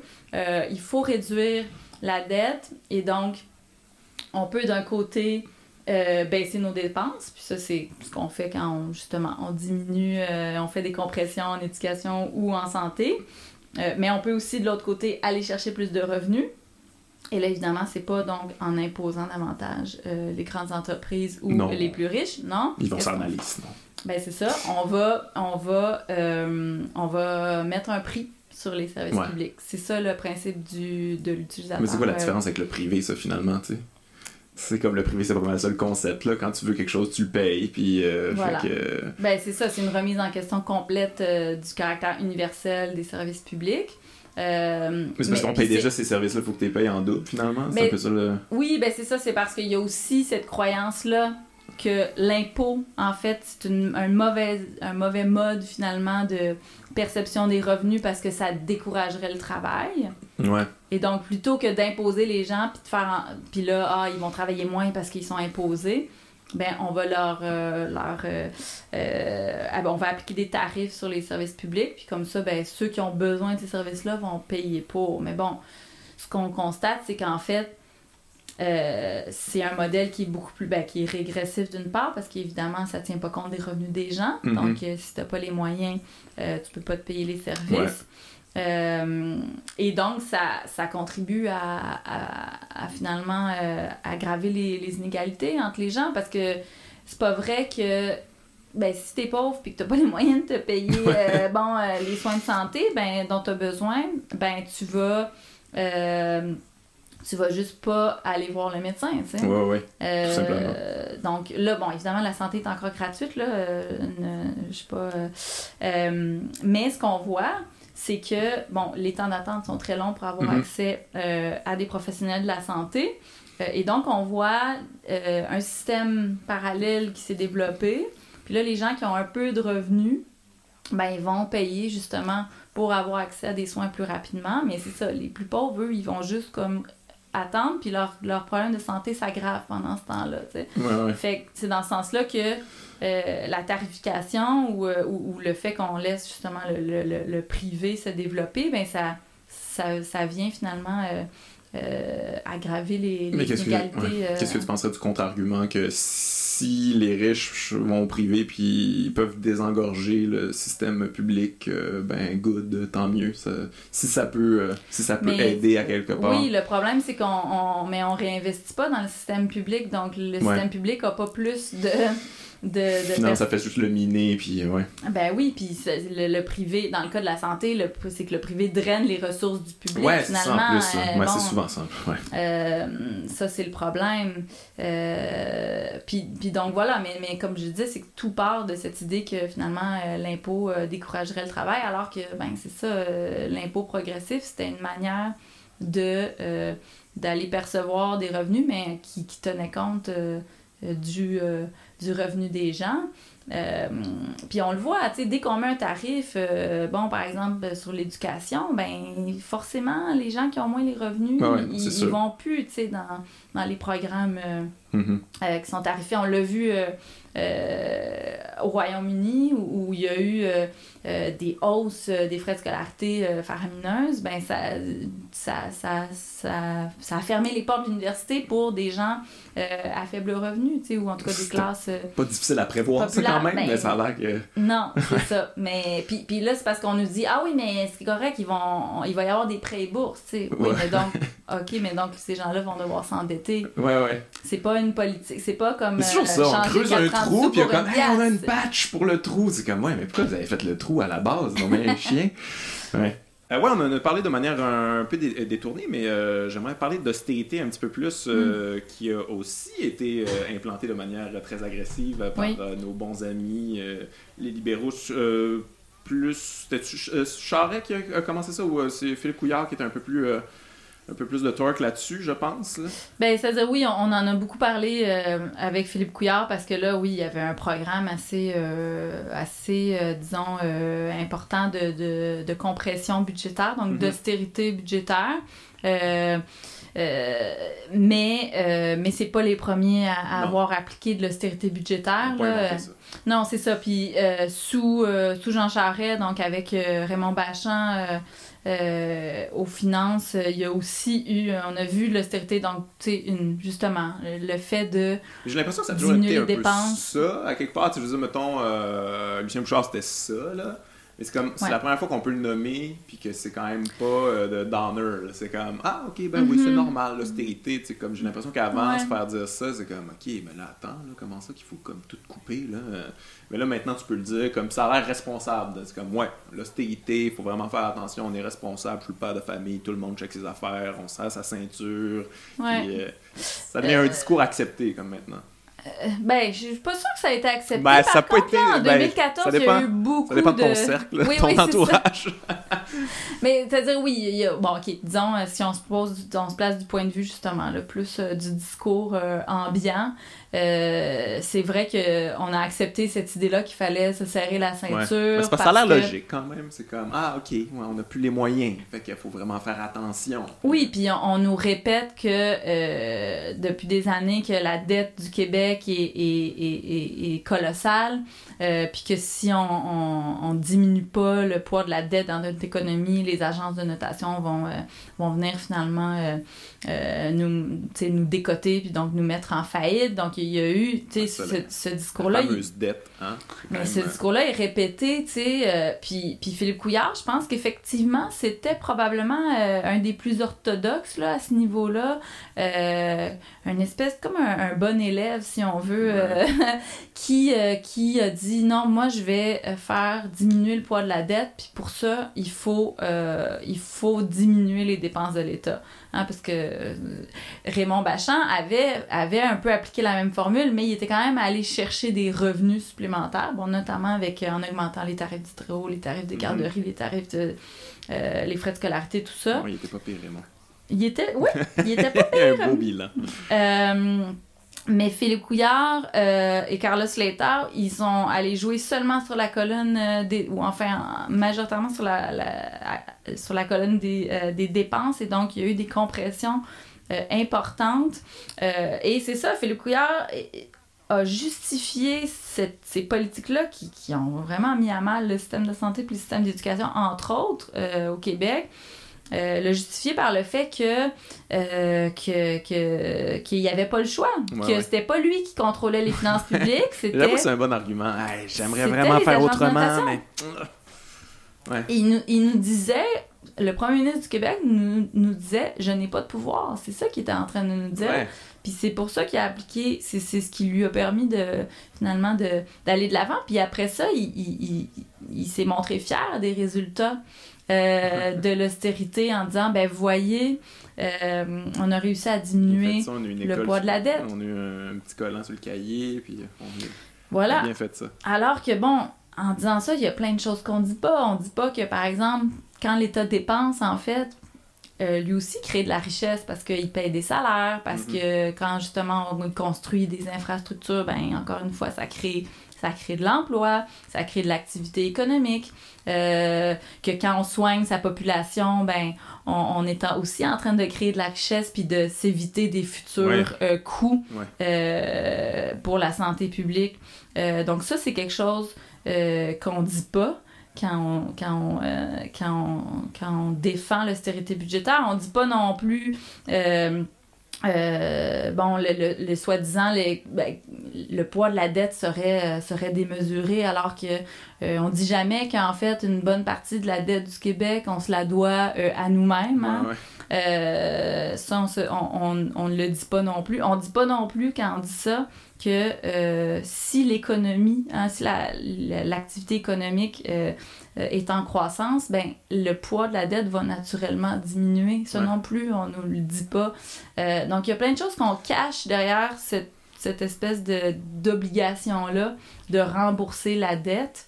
Euh... Mais si, il y a quelque chose d'absurde là-dedans, la dette, la fameuse dette. Je veux dire, qu'est-ce qui arriverait si on, tout le monde payait sa dette au complet? Je veux dire, est-ce que ça pourrait fonctionner. C'est pas un système qui est basé justement sur la dette. Je lisais à quelque part, c'est comme je pense qu'on se do... la planète au complet se doit trois planètes, je pense là, tu sais. Ouais. À qui qu'on doit ça C'est quoi C'est quoi le rapport? Pourquoi ça vient d'où ça? Mais finalement, quand euh, l'État euh, fait un emprunt, il est en train de dire je vais faire des investissements, tu sais. Mm -hmm. euh, donc il est en train de, il prévoit euh, investir puis donc créer, générer de l'activité économique. Ouais, ouais. Euh, donc, bon, après, on peut trouver ça scandaleux parce que euh, on a l'impression que c'est de l'argent qui n'existe pas. Mais c'est juste une manière de finalement de, de, valider une activité économique à venir. Donc, c'est pas complètement. Ouais, mais je comprends, mais c'est comme, c'est comme un peu contradictoire avec leur manière de penser. Les autres sont croissance économique, let's go, let's go. Mais ouais. la dette en même temps, je veux dire, c'est vous qui avez instauré ça. Je veux dire, OK, mm -hmm. fait que si vous ne tripez pas sa dette, ben, décroissance économique, tout le monde, on va vraiment comme aller vers. Ah non, c'est pas ça que vous voulez, on continue le même système, mais plus de dette. Alright. Je oui, ben, pas trop, non, mais c'est ça, c'est qu'on là, on a des services publics, puis il faut les financer. Ouais, donc, ouais. c'est pas logique de dire on va plus non, mais je comprends. On va, notre objectif, ça va être la réduction de la dette. Évidemment, il ne faut pas non plus viser à s'endetter toujours plus. C'est pas ça non plus que je dis. Mm-hmm. c'est important de maintenir le contrôle sur sa dette. mais, mais là, c'est que c'est contre-productif. parce que finalement, on est en train de euh, ben, de générer des, des coûts euh, des coûts futurs en fait en, maltraitant euh, de la sorte nos services publics. Pas seulement ça là, bon, on parle beaucoup des services publics mais on pourrait parler des problèmes environnementaux qui, qui, qu'on doit résoudre. Il faudrait que l'État investisse massivement pour. Euh... avec ça, là, Julien. Ah ben, ben Environnement. Ben, si on Quand veut on avoir trouver une le moyen, économie, là, ça va être bon. si, si on veut avoir une économie demain matin, il faudra avoir une planète. Tu sais, fait ouais, que... non, mais ça, c'est logique, Mathieu. Mais bon, faisons comme un détail. si... Euh... ouais, c'est ça, exact. Mais ça, ça, a été loin quand même, l'austérité. Je disais dans le livre, c'est comme c'est un détail qui m'a accroché quand même. Ouais. Il y a un cégep euh, en Abitibi qui a baissé la température de 1,5 degrés dans le cégep pour l'austérité, comme pour euh, vraiment ouais, baisser ouais, les coûts. C'est comme aïe aïe on ah. se rend jusque-là, là. Mm -hmm. un petit peu plus frette, mais tu sais, en même temps, hein, pas le choix. Mais puis ça, tu sais, tu parlais plutôt de, de violence, mais ça, c'est des. Je veux dire, on nous a dit, on n'a pas arrêté de nous dire que ça allait pas être fait au détriment de la population, des services à la population, puis c'est exactement le contraire qui est arrivé. Ouais. Euh, des compressions dans le, dans le système, dans le réseau de l'éducation, en fait, il y en a depuis 15 ans, puis on le voit, c'est ça, c'est des écoles pleines de moisissures, c'est des professeurs en burn-out euh, qui vivent des fois de la violence parce qu'ils ont des, des, des enfants euh, qui ont toutes sortes de, de troubles Ouais, du comportement, classe, de l'apprentissage. Ouais. C'est ça, ils sont pas capables de, de leur donner les services dont ils ont besoin parce qu'il n'y a pas les ressources. Donc ça, c'est la violence du système, tu sais, qui est à l'œuvre, puis qui, qui est la conséquence directe de, de du sous-financement.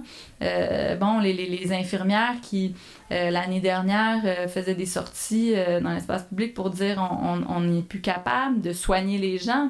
Euh, parce qu'on est nous-mêmes malades, étant donné que le système nous demande d'être tellement performant, mais ne nous donne pas les outils pour l'être. Euh, donc, euh, donc c'est. c'est... Puis, puis encore une fois, c'est ça, c'est. C'est là qu'on voit toute la déconnexion aussi de l'élite, euh, de cette élite-là qui, qui, elle, n'a de yeux et d'œil que pour les agences de notation, les investisseurs, Ouais, ouais. les euh, étrangers. euh. J'ai comme l'impression qu'en ce moment, les citoyens, chacun de leur bord, comprennent dans leur milieu eux autres que ça fonctionne pas, que, que sont de moins en moins bien payés, qu'il y a des gens qui s'enrichissent, tout ça, mais ça reste toujours comme individuel, comme puis on n'est pas capable de faire des connexions entre les gens, comme justement tu parles des infirmières, je me rappelle, il y a des gens qui disent ben en tout cas, ils sont quand même bien payés, parce que moi je suis moins payé que ça, puis hein, les gens sont toujours, cette espèce de système de compétition-là, finalement, Mhm. on n'est jamais capable de comprendre tout ça de manière collective.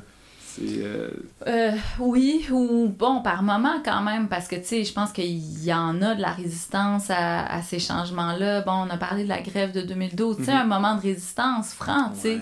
Euh, mais Oui, oui, oui. Puis, puis bon, oui, ça vient du mouvement étudiant, qui est un mouvement, tu sais, qui, qui est organisé depuis quand même euh, les années 50 au Québec. Donc, il y a une, il y a une longue Ouais. histoire de lutte puis de résistance.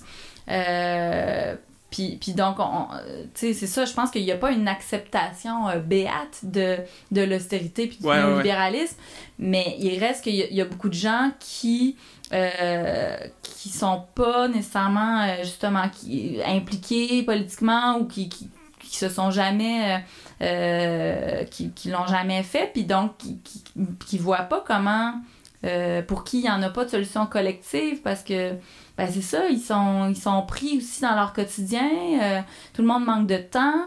Euh, il y a ça aussi, là, je pense que on, va rapidement dire ah les gens sont individualistes et tout, ils pensent juste à eux puis ils essayent de, de sauver leur sort, mais je pense aussi qu'on on manque de temps pour puis de lieux puis d'espace pour être Pour capable réfléchir, pour- de ouais. réfléchir, de, Se de parler. se rencontrer, de se parler. Ouais, euh, ça, 100%.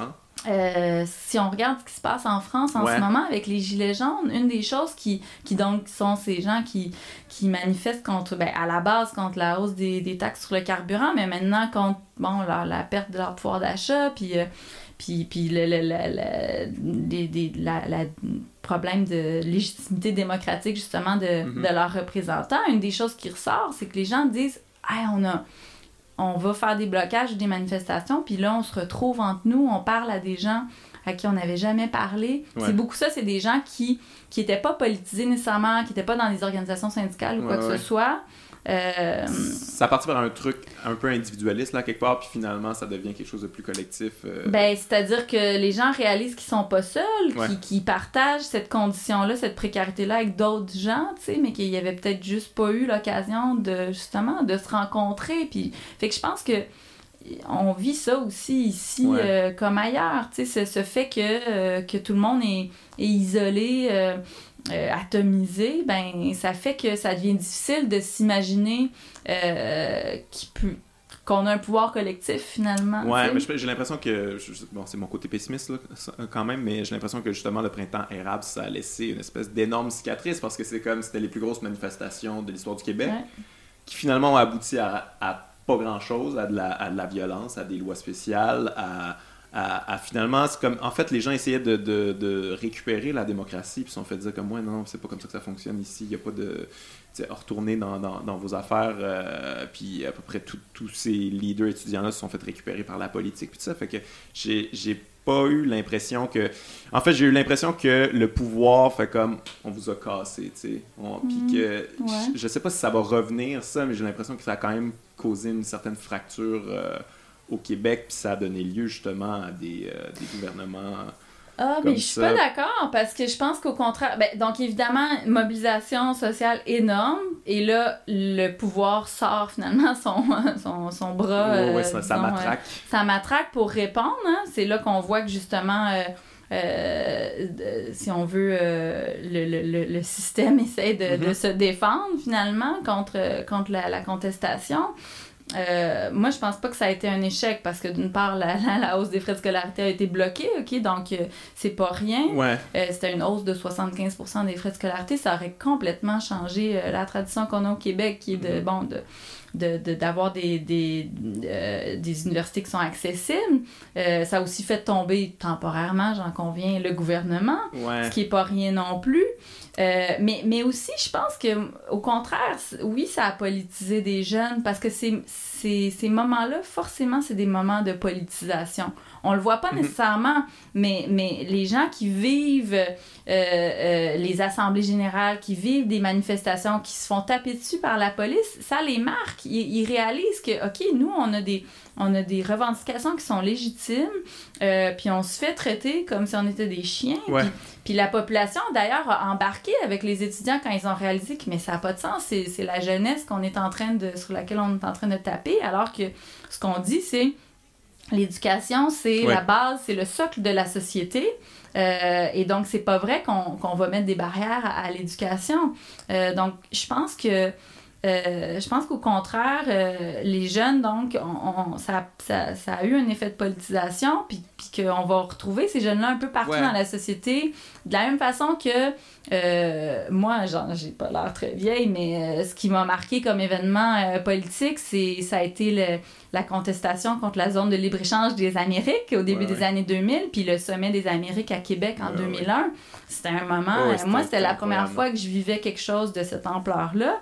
Euh, puis ça m'a marqué. Puis c'est des moments comme ça. Euh, d'autres générations nous diraient euh, la, loi sur les mesures de guerre, ça les a marqués, ou bien l'emprisonnement de, des leaders syndicaux dans les années 70, ça les a marqués. Ça marque, puis ça, ça a un impact après sur euh, sur l'implication qu'une personne peut avoir euh, au, niveau, euh, au niveau politique. Ouais, ouais, je suis juste, moi, je suis peut-être de ma nature pessimiste, mais j'ai, en tout cas, j'ai l'impression autour de moi, puis c'est un, peu de mon âge, là, quand même, la grève étudiante, tout ça. Mm-hmm. Beaucoup de jeunes sont sortis de là extrêmement déçus, finalement, parce qu'ils se sont politisés, puis on, on commençait à comprendre ça. Il y, a, une vague de changement, puis une vague de changement qui a été, dans certaines, d'une certaine mesure, récupérée par le PQ, qui fait plein de promesses, puis tu sais, bon, ils prennent le pouvoir toutes ces promesses-là vont aux poubelles. Puis là, j'ai l'impression qu'il y a beaucoup de jeunes qui ont fait comme Ah, ok, ça, la démocratie représentative, c'est comme ça ne fonctionne pas. On s'est fait avoir quelque mm-hmm. part, tu sais. Puis il y a un sentiment d'impuissance qui vient aussi avec ça. T'es comme Oh my god, tu sais, comme on pensait on allait aller dans la rue, puis là, il allait nous écouter parce que c'est comme ça que ça fonctionne, la démocratie, comme si on se met ensemble, puis tout ça. Puis là, finalement, bang, bang, bang, euh, ous, ous, ous, tu sais. j'ai peut-être que oui, il y a beaucoup de gens dans leur. Euh, beaucoup d'individus qui vont aller récupérer des choses euh, pour eux-mêmes, tu sais. Mais dans le mouvement collectif, je ne sais pas si ça a découragé un peu. Je ne sais pas si on va voir un mouvement collectif de cette ampleur-là de sitôt. En tout cas, je souhaite, j'espère. mais on a quand même vu c'était les plus gros mouvements collectifs de l'histoire du Québec, puis ça quand même, ce que ça a résulté, c'est beaucoup de violence, beaucoup de... L'opinion publique aussi, là, à un, certain moment, c'était violent. Oui, absolument. Non, ça a polarisé, c'est sûr, la société québécoise, c'est évident, puis en même temps, c'est normal, tu sais, c'est, je veux dire, euh, dans le sens où, oui, il y a des, justement, il y a, y a, des, comment dire, un clash euh, idéologique, mm-hmm. tu sais, qui, qui s'est exprimé ici, deux visions de l'éducation, deux visions de la société. Euh, puis ça, je veux dire, faut pas nier que, que ça existe, là, au contraire. Euh, maintenant, moi, je pense que, en fait, euh, euh, des, des, mouvements comme ça de société, on, va en revoir tout le temps, tu sais. Si on prend les différentes mobilisations qu'il y a eu autour des violences sexuelles dans les deux dernières années, ben ça, ça, en est un mouvement de société, mm-hmm. ça aussi. Puis, tu sais, des gens qui réalisent que s'ils prennent la parole collectivement, on peut avoir, on peut du moins essayer d'infléchir, la société ou des, des, des, bon, des tendances dans la société. Euh, donc, mais moi, c'est sûr que, que finalement, ce qu'on fait des petits pas, c'est juste que moi, finalement, je suis impatient. Oui, puis... Je veux une ben, révolution comme tu de même. Non, puis malheureusement, c'est que ça va toujours... Ben, c'est pas que ça arrivera pas, ben, c'est que ça va toujours être à refaire. Ouais, ouais parce qu'il y a des intérêts au-dessus de nous qui sont très puissants puis qui mhm. vont toujours essayer d'écraser finalement les volontés euh, d'émancipation du peuple. C'est ça l'histoire de l'humanité. J'ai une certaine naïveté finalement là-dedans, je réalise. C'est comme, ben là, on va s'exprimer puis vu que ça fait du sens, les gens vont comprendre puis on va nous écouter puis ça, finalement, on réalise que non. Mais c'est toujours à normal, refaire. ben oui, puis c'est toujours à refaire. Puis je pense que là, il y a aussi, euh, on est dans une position quand même privilégiée dans le sens où euh, euh, je pense que on n'est pas on crève pas de faim toi et moi tout ça on a un certain on jouit d'un certain confort puis donc c'est facile aussi de faire comme bon ben tu sais ça n'a pas marché, ben coudon, c'est pas grave parce que finalement, tu sais, on n'est pas en train de crever de faim. ça, ça, ça, joue aussi. Là, je suis pas en train de dire qu'il faudrait qu'on soit comme, tu sais, que notre situation s'aggrave pour qu'on quand finalement on, décide d'agir, mais c'est sûr que je pense que ça, ça joue, tu sais, puis, puis encore une fois, tu sais, c'est parce que je trouve ça vraiment intéressant ce qui se passe en France en ce moment. Ben, intéressant et troublant, là, mais, mais c'est aussi des gens, justement, c'est comme, là, il y a eu une hausse des taxes sur le carburant, puis c'est comme si ça a été la goutte qui a fait déborder le vase pour ces gens-là, parce qu'ils disent, là, euh, nous, on n'en peut plus, nos salaires augmentent pas, puis vous nous demandez toujours plus à nous, alors que euh, au-dessus de nous, il y a ces, grands dirigeants d'entreprise qui s'en mettent plein les poches, puis on les sollicite jamais pour mhm. participer, tu sais, euh, à la société. Et donc, bref, c'est ça qui a, qui a, été comme l'allumette, la, la bougie d'allumage dans ce cas-là. donc, mais je pense que on va avoir tout le temps des mouvements comme ça de, résistance, tu sais. Euh, maintenant, après, c'est sûr qu'il faut se demander, bon, comment est-ce que euh, comment est-ce qu'on traduit ça dans du véritable changement social, politique?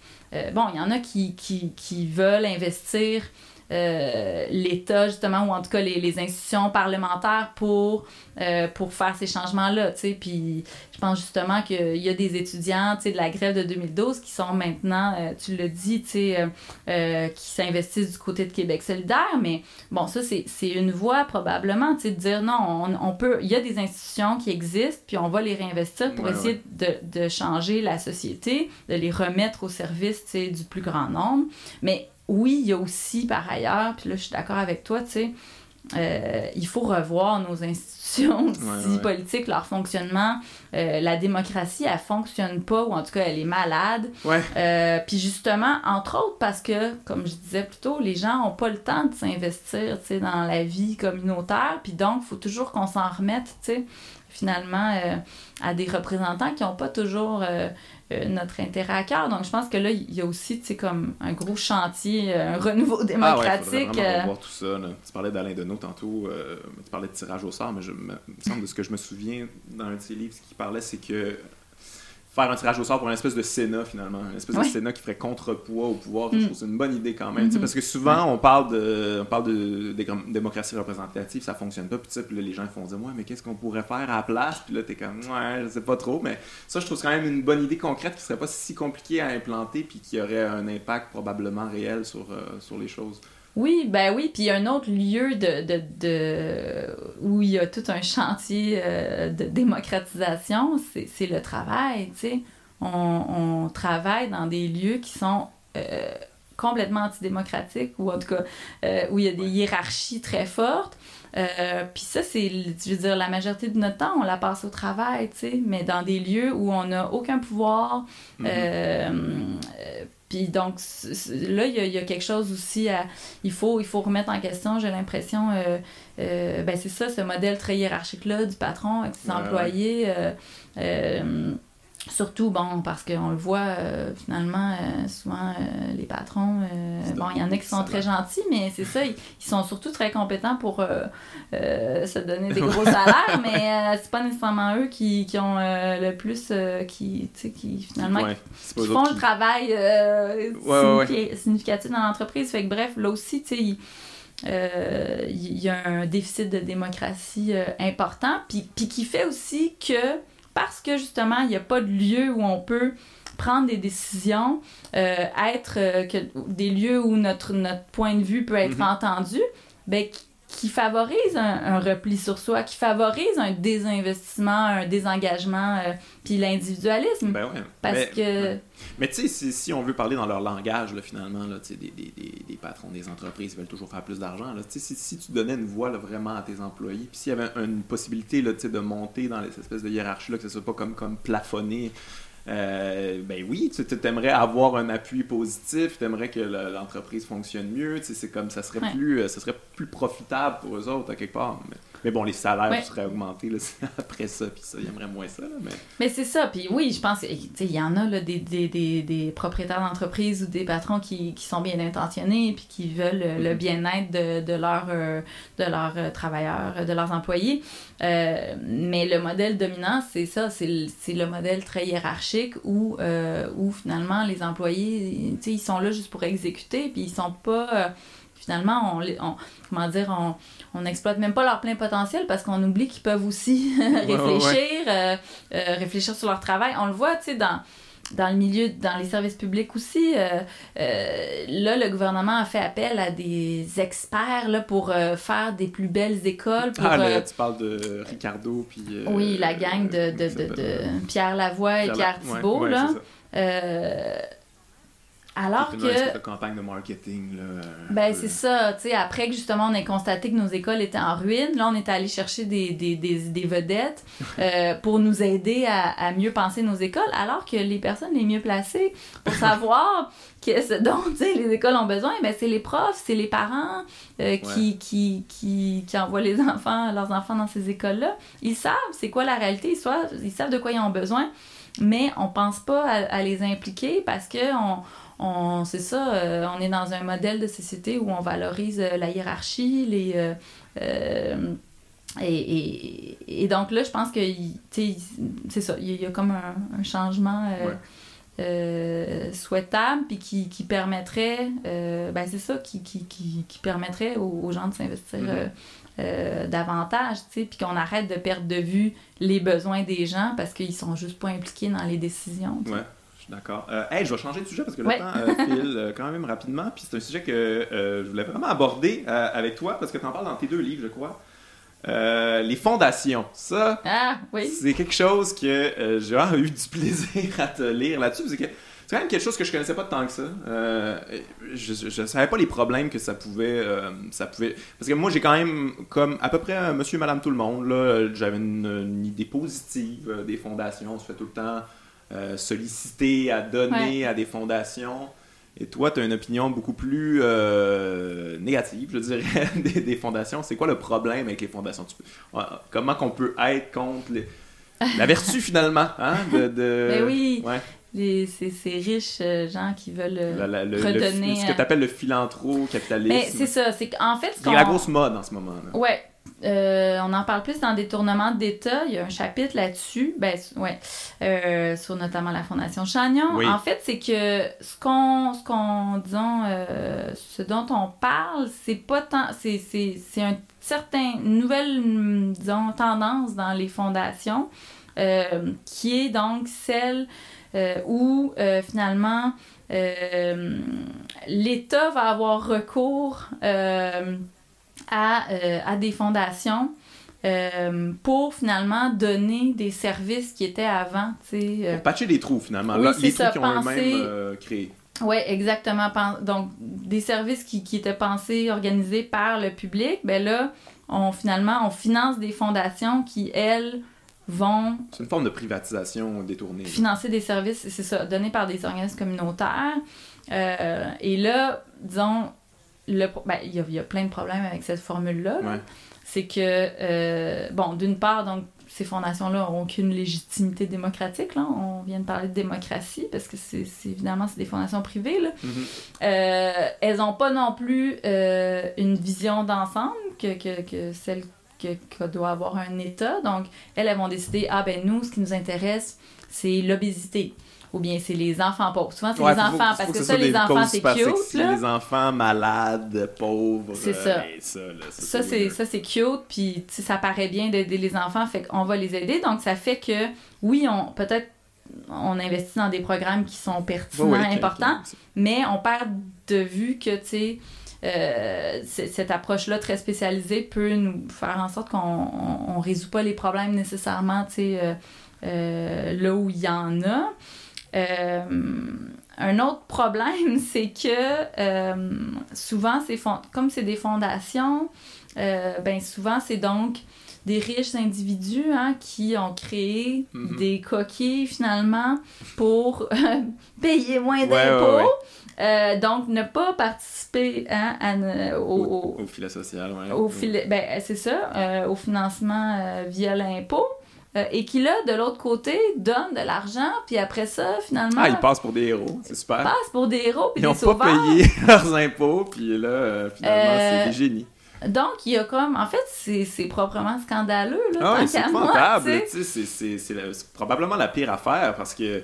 Parce que c'est ça, justement, après ça, on peut pas vraiment être contre ça, parce que c'est comme, ben, ah, ben, il aide, justement, mais on dirait on se pose pas la question comme ah, ok mais cette fondation là existe ils font telle affaire mais pourquoi le gouvernement s'occupe pas de ça? Pourquoi ben ça devrait être l'État qui s'occupe de ça? Mais on se pose pas cette question là on fait comme c'est vraiment le fun qu'ils fassent ça je vais leur donner un petit peu d'argent puis merci. C'est ça. Donc là encore une fois on, tombe dans une forme d'arbitraire qui est celui des riches qui sont ceux qui ont la capacité de décider ce qui est bon pour la société euh, puis l'autre problème aussi qu'on voit euh, que les organismes communautaires vivent au Québec avec ces fondations-là, Chagnon, Centraide, il y en a mhm. plusieurs, euh, puis qui déplorent, ben, qui peuvent pas toujours déplorer parce que justement leur financement dépend, mais c'est qu'on a l'argent que les fondations versent aux organismes communautaires vient avec plein de conditions. C'est-à-dire que là, euh, on demande aux organismes communautaires une reddition de compte pas possible, euh, qui fait en sorte qu'ils passent beaucoup de temps à remplir des formulaires pour s'assurer que. Ces employés-là, bien souvent. Ah, mais non, mais eux, ils fonctionnent avec euh, des miettes, tu sais. Puis c'est une partie importante de notre filet social au Québec. Là, on l'oublie souvent parce que, bon, ils aident les plus pauvres, puis ça intéresse personne, les pauvres ou les démunis, les poquets de la vie, tu sais. Mais déjà, ils vivent avec des miettes parce que l'État a coupé leur financement, ou en tout cas... Je t'arrête, comment ça fonctionne finalement? C'est le gouvernement donne l'argent aux fondations qui, après eux, distribuent quelques miettes à des organismes euh, ou... Euh... Euh, oui, ben en ben, partie, c'est ouais, c'est sûr que j'imagine le gouvernement aide quand même les organismes, là, mais, euh, mais finalement, c'est ça. Eux autres, il faut qu'ils aillent quêter faut qu'ils aillent prouver à des fondations que oui, oui, non, on est bon, là, on a rempli les formulaires, puis euh, regardez, euh, les chiffres sont pas pires, on peut C'est-à-dire que les, les, ben, les, fondations financent les, les, organismes communautaires. Après, l'État va. Euh, bon, dans le livre, on parle de la Fondation Chagnon parce que là, c'était, oui, l'État qui donnait de l'argent spécifiquement à la Fondation Chagnon pour euh, développer des projets particuliers, donc euh, euh, enfants forme, puis entre des. Bon. fait il y a comme deux trucs qui se passent en, en, même temps, mais où c'est ça, finalement, les, les fondations deviennent hein, un. un ben c'est ça, des, des, des, investisseurs des services publics, finalement, et communautaires. Euh, mais, euh, mais qui laisse donc les organismes communautaires à la merci de ces bailleurs de fonds-là, euh, qui aussi, ben c'est ça, le jour où ils veulent plus mettre de l'argent dans tel programme, ben le programme se termine. L'organisme est fourré, là, ils peuvent rien faire, c'est souvent ça. C'est ça. Puis, puis non seulement ça, mais c'est que souvent ça les oblige aussi à adapter finalement leur mission, tu sais. Euh, aux catégories, aux critères de, de la fondation. C'est ça aussi le problème parce qu'en fait, oui, les fondations, il y en a toujours eu parce qu'il y a toujours eu des riches. euh, qui voulaient pas payer d'impôts. Ouais, c'est ça. il y a toujours eu de ça, c'est bizarre. C'est pas ben, qui voulaient redonner parce que c'est généreux quand même, faut le dire. Tu sais, euh, quand on paye ses employés au salaire minimum, après ça, c'est le fun, on peut euh, créer une fondation puis mettre de l'argent de côté pour redonner, mais au bon peuple. mais ce que j'allais dire, c'est que traditionnellement où les fondations, donc oui, elles donnaient des bonnes œuvres, mais euh, mais il n'y avait pas c'était comme on finance tel organisme peu importe on, donne on donne de l'argent mais il n'y a pas de conditions qui viennent avec tu sais puis euh, puis ça c'est ça une grosse différence de, de ce nouveau modèle là de financement. C'est qu'il vient avec des grosses conditions puis justement c'est qu'il finalement il met en péril la pérennité des organismes parce que une fois que une fois que le financement se termine, ben là, l'organisme est comme se retrouve à la porte. C'est arrivé euh, euh, à un de nos voisins euh, ah de l'Iris, un, camp de, un camp de vacances qui s'est fait enlever sa subvention de. En fait, c'est pas la subvention, mais ils, avaient des installations qui étaient dont Centraide était propriétaire. Okay. Centraide a décidé que bon. C'était fini, puis, puis ils se retrouvent à devoir mettre la clé dans la porte. Fait que. donc, c'est ça, le, le, le problème, c'est qu'on on a fait reposer une partie de notre filet social sur, euh, sur des, des, organismes communautaires, mais qu'on leur donne pas, encore une fois, les moyens pour répondre aux, besoins. Euh, alors que c'est ça, c'est vraiment, ils aident les plus démunis de notre société. Et puis, euh, en ne les finançant pas, encore une fois, on, crée plus de problèmes. On ne pourrait pas juste enlever ça, les fondations, et juste financer les organismes comme il faut et bien implanter ça. Idéalement, ça, serait... une bonne idée quand même. ce serait magique, mais là, il y a, personne qui pourrait dire Ah, je sais, qui ah, pourrait se faire du crédit sur le dos de. C'est drôle, hein, ça, ça, a toujours le nom de la vedette, la fondation. C'est très bizarre. On dirait qu'ils veulent le crédit de ces affaires-là. Ils sont bien weird. Oui. Parce qu'à la limite, s'ils faisaient des chèques. Euh, ben oui, ça serait beau, ça des dons anonymes. Bon, je pense que personne euh, s'en plaindrait, tu sais, mais non, c'est parce qu'il y a aussi ça, c'est que euh, on veut de la reconnaissance, tu sais. Euh. Je sauve la société. Ouais. Mais tu parlais de des chagnons, ça c'est de, de sacrés coquins, comme on pourrait dire. c'est quand même fou, le les, les impôts qui ont. En fait, si tu peux un peu remettre en contexte, euh, c'est qui euh, André euh, Chagnon? C'est mhm. peut-être pas tout le monde qui est nécessairement non, c'est ça. à la base. oui, ben, c'est lui, ouais. Oui, ben c'est ça. lui, c'est son père, je crois, qui a fondé Vidéotron. et c'est une toute petite entreprise à la base puis qui ont été beaucoup beaucoup subventionnés mais en fait qui ont fait appel à la caisse de dépôt, je pense. Euh, ben, c'est-à-dire que c'est ça. Vidéotron est devenu une grosse entreprise. Euh, et, donc, à un moment donné, euh, André Chagnon a, voulu vendre cette entreprise-là. Elle allait être achetée par Rogers. Puis là, à l'époque, c'était donc, on est au début des années 2000. Donc, c'est le Parti québécois qui était au pouvoir. Puis là, finalement, ils ont voulu. Ben, c'est parce qu'on a voulu, c'est ça, sauver un siège social. Euh, garder cette entreprise-là euh, sous propriété québécoise. Puis là, la Caisse de dépôt a décidé, euh, avec Québécois, finalement, de reprendre, de reprendre l'entreprise. et, et les Chagnons, donc, se sont fait racheter leur part dans cette entreprise-là. Et là, ils se sont retrouvés avec plein d'argent du jour au lendemain. Et plutôt, et donc là. C'est combien d'argent? Euh, ah, euh, mon Dieu. Euh, est-ce que j'ai dit que j'avais pas une bonne mémoire pour les petits détails? je note pour ça, moi. Ben, je pense que c'est quelque chose comme 1,5 milliard. Ouais, ça se peut. non, pas plus que ça. non, non. oui, oui, non, c'est ça. Je pense que c'est exactement ça le chiffre. 1,5 milliard. Euh, ils ont, Incroyable. Ils ont fait affaire à, euh, je sais plus quelle firme, KPMG ou euh, PricewaterhouseCoopers, qui leur, ont, qui leur ont préparé tout un stratagème pour placer cet argent-là dans un paradis fiscal. Oui, c'est ça, ils ont pensé avant. Ils ont pensé, ils ont, ils ont checké leur affaire quand même. ils ont dit, on aimerait ça quand même, tu sais, comme avoir du crédit, être ça. encore impliqué, puis... mais là, non, mais c'est ça. Fait que là, mais finalement, quelqu'un d'autre a dû leur conseiller mais pourquoi vous mettez pas fondez pas une fondation? Puis c'est ce qu'ils ont fait. Mais c'était les premiers genre à vraiment euh, catcher le, la puissance de ça. J'imagine qu'il y en a eu avant mais comme euh, quand on parle de fondation les autres c'est pas mal mais c'est à dire c'est que eux au Québec en tout cas ben, c'est que c'est ça, c'est que c'est devenu une fondation, donc la fondation André et Lucie Chagnon, qui a été fondée donc avec ce capital-là qui est venu de, de la vente de Vidéotron. C'est devenu, oui, une fondation importante au Québec parce que, comme je le disais, euh, euh, elle a bénéficié donc de. Euh, L'État lui a hein, permis de développer bon, certains programmes d'aide justement là, pour d'aide auprès des enfants de milieux défavorisés notamment, puis bon, pour la santé aussi des enfants, tout ça. Euh, puis on leur a reproché beaucoup justement d'être très euh, interventionnistes finalement, de, de mettre beaucoup de conditions. Maintenant, ils se, ils se comment dire, euh, ils se targuent d'avoir changé d'approche, d'avoir parce qu'ils ont été, ils ont reçu, ben, ils ont été l'objet de nombreuses critiques. et là, ils disent non, mais maintenant on a changé notre manière de faire.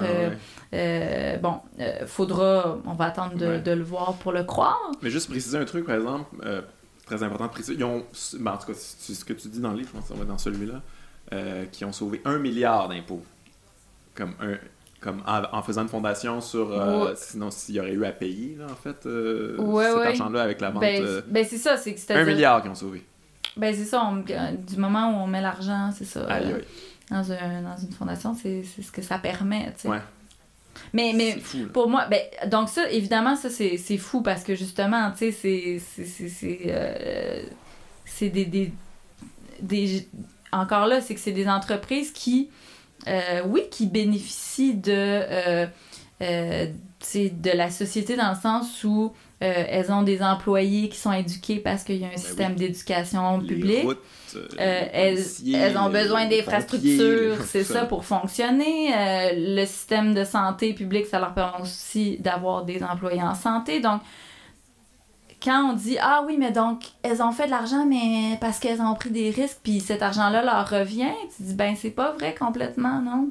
Parce qu'en fait sans sans les investissements ben publics elles auraient pas pu fonctionner puis réussir comme elles ont réussi. Donc, quand Chagnon décide de mettre son argent dans une fondation pour sauver de l'impôt, ben à quelque part, oui, c'est une forme de, comment dire, euh, je veux pas dire un vol, là, parce que je veux pas, ouais, mais tu, je comprends veux pas être accusé, là. de... Mais tu comprends, c'est, c'est, un détournement. C'est parce que c'est comme... une forme de détournement. Ouais. Comme on s'en fout un peu de, de, de, ta manière de voir la société. Donne-nous cet argent-là, on va faire ce qu'on veut avec, là. C'est comme, euh, lui, oh non, je vais la garder, puis vous allez voir que moi, je suis bien smart, Oui, oui, ben c'est ça. Puis, puis après, bon, c'est ça. Après, justement, bon, ça, ça devient... Euh, ça devient des, des, des sauveurs parce que les organismes communautaires sont, disons, à bout de souffle, puis mm-hmm n'ont pas les moyens de, de, de fonctionner.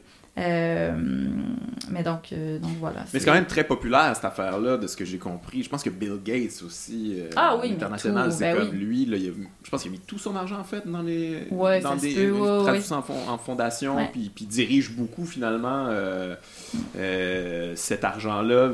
Comme il, il s'aide lui-même à travers toutes ces fondations. C'est quand même fou. Puis, puis c'est vraiment pas perçu d'une manière négative. Moi, j'ai un ami qui m'avait qui, parlé de ça, justement. Il était comme, le Bill Gates, c'est vraiment une bonne personne. Il, il a fait des fondations, puis tout ça. Je lui ai dit, tu peux pas être contre ça. Puis je suis comme, ouais, effectivement, mais c'est. Non, mais le scandale, c'est que comment ça se fait qu'ils ont été capables d'accumuler de telles sommes d'argent?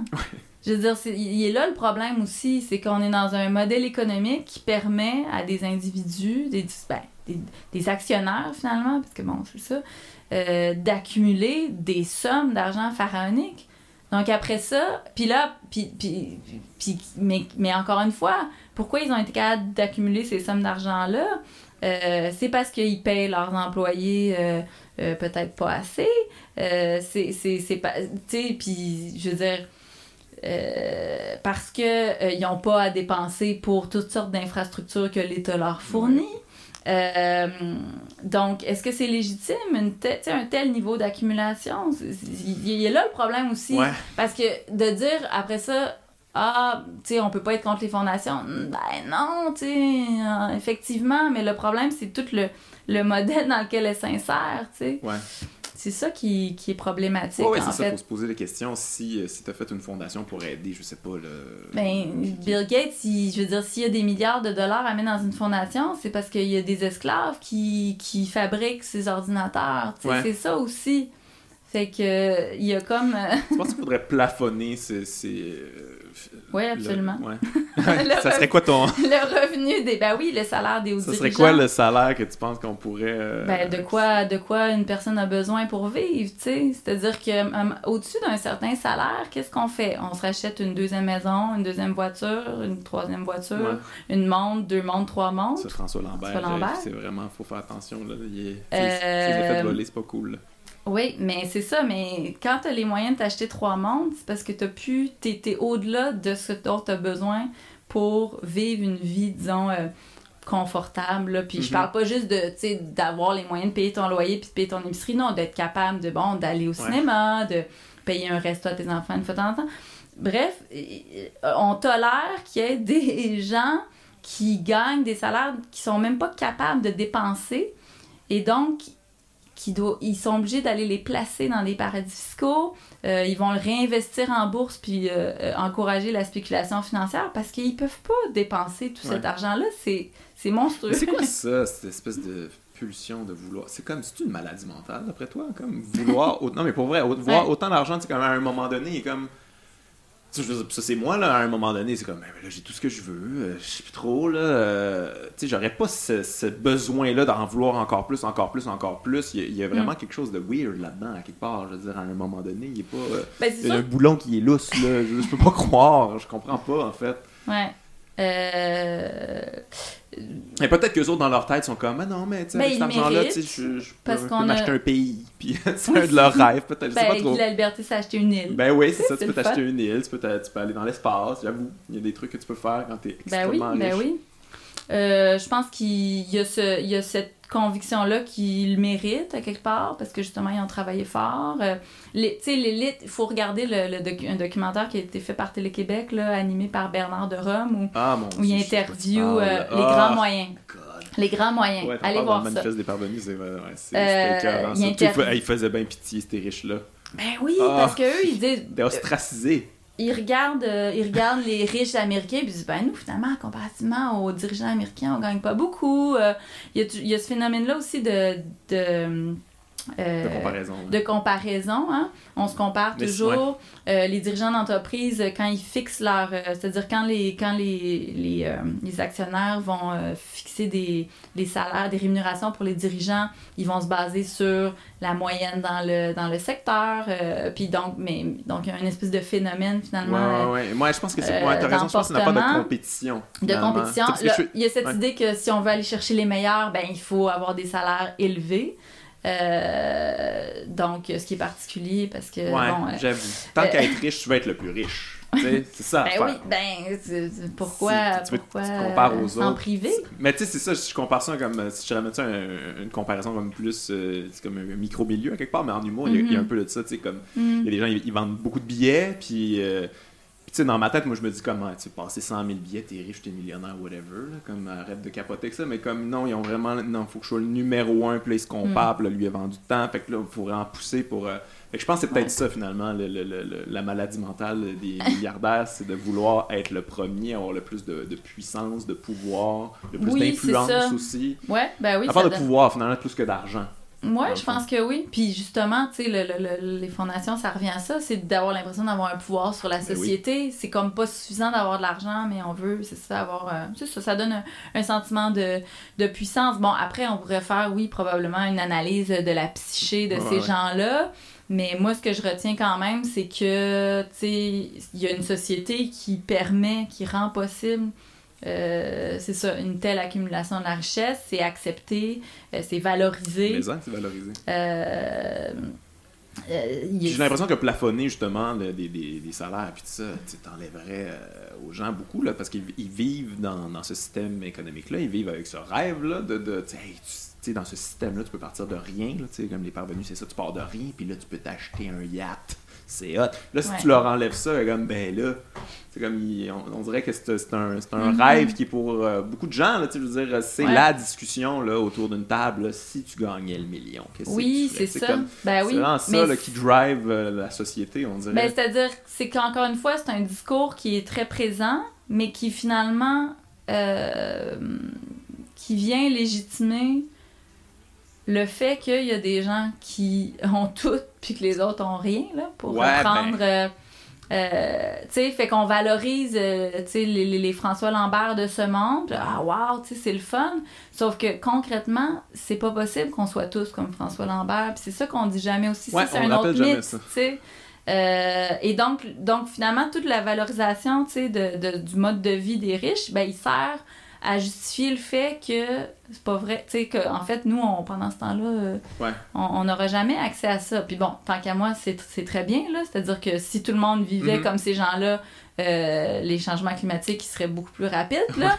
Euh, tu sais, si on avait tout un yacht, là, à notre portée. Mais, mais c'est ça. Mais donc, bref, tu sais, faut, faut pas oublier qu'encore une fois, c'est qu'il y a une c'est un discours c'est, on est dans l'idéologie pure. Puis oui les gens y adhèrent parce que tu sais ils, écoutent euh, tu sais des émissions où on, tu sais t'écoutes occupation double. Là tu vois des gens qui euh, vont tu sais à Hawaï puis à, euh, à Bali puis ça donne bien l'air le fun puis ils n'ont pas besoin de travailler. C'est sûr que ça fait rêver tu sais parce euh, ce qu'on oublie souvent, c'est que ce rêve-là là, du parvenu, comme je suis parti de rien, puis là je suis riche, fait que c'est accessible à tous, c'est que, c'est que pour, pour que ça existe, des riches, ça prend des gens extrêmement pauvres dans ce système économique-là. Ça prend pas, non, non, seulement des gens pauvres, ça prend des gens qui n'ont pas d'emploi. Si, si tout le monde a mm-hmm. un emploi, là, tout le monde a comme une force là, de, de peut-être changer les choses. Fait que ça prend du monde qui ont. Qui ont ça prend des extrêmement pauvres. Tu sais, ton François Lambert, là, pour qu'il existe, là, ça prend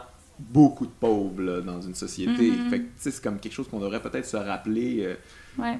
C'est ça, c'est comme je, ben, je, disais ça dans une de mes vidéos, mais quand tu veux euh, t'élever au-dessus de tout le monde, c'est toi qui t'écrases à quelque part. C'est pas. Euh, t'es pas en train de t'aider toi-même en visant d'être ça. T'sais c'est pas quelque chose qui est viable pour une société, je pense. Non, ben non, non, c'est ça. Moi, je pense pas parce que justement, ça suppose, euh, c'est ça, les inégalités euh, dont tu parles, tu sais. Euh, puis c'est ça, encore une fois. Donc, tu sais, moi, c'est pour ça que je, comment dire, c'est ça, il y, y, a un, y a un discours là qui fait l'impasse sur, tu sais, comment ça se fait qu'il y a des gens qui, ont, qui en ont autant, tu sais.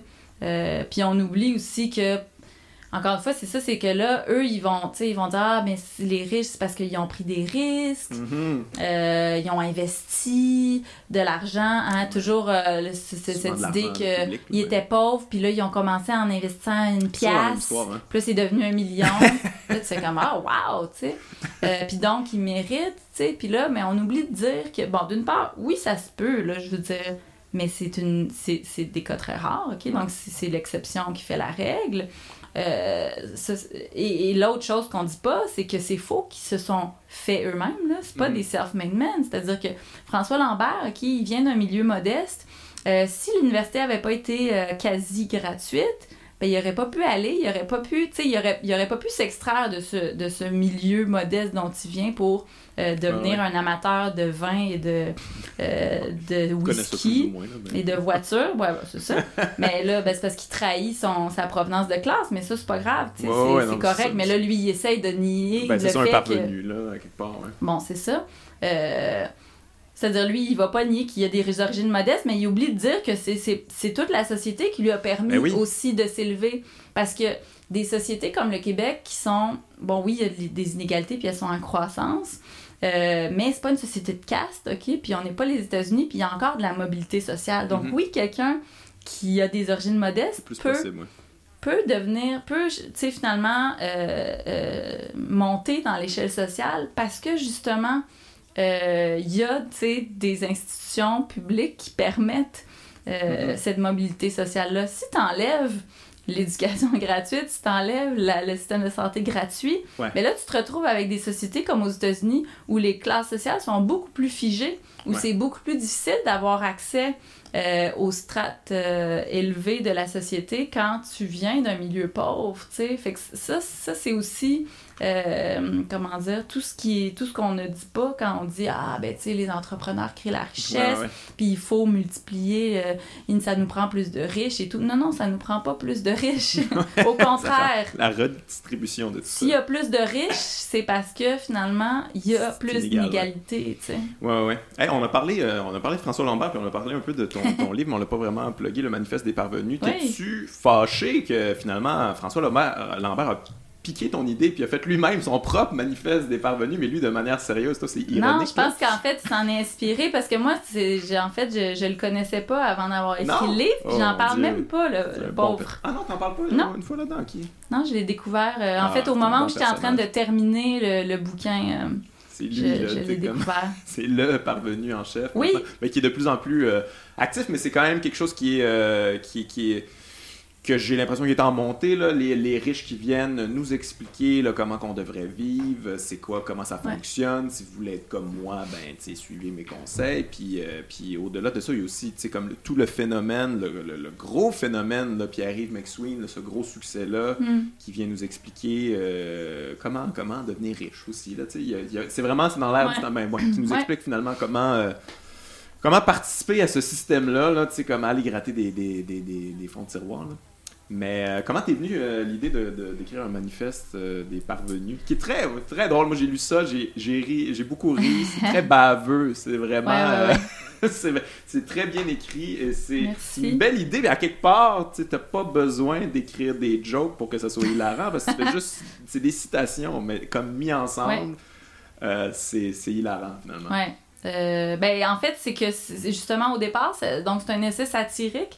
Euh, sur l'élite euh, au pouvoir l'élite du pouvoir au Québec. Euh, mais au départ, ça devait pas être un essai satirique. C'est-à-dire que ça devait être justement, tu sais, l'idée c'était de montrer comment les riches et les puissants sont, sont ont détourné encore une fois un peu l'État, puis ont abandonné les salariés ordinaires, mm-hmm. puis sont en train de démanteler justement, ou en tout cas d'affaiblir toutes les institutions qui ont permis euh, au Québec euh, euh, aux salariés de bien vivre.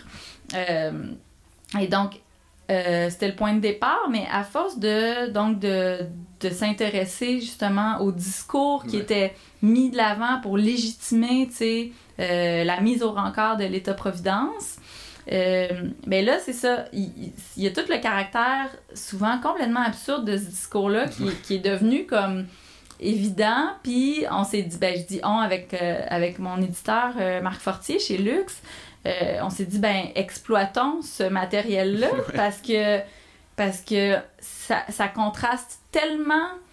donc ce discours-là de l'élite avec la réalité des gens ordinaires que c'est absurde puis je veux dire on va en rire en fait parce que parce que ça donne après ça une je pense une charge euh, au propos, tu sais. D'utiliser ce, ce, ce procédé-là euh, satirique. Fait que, fait que c'est ça. Fait que c'est devenu, donc, euh, le manifeste des parvenus.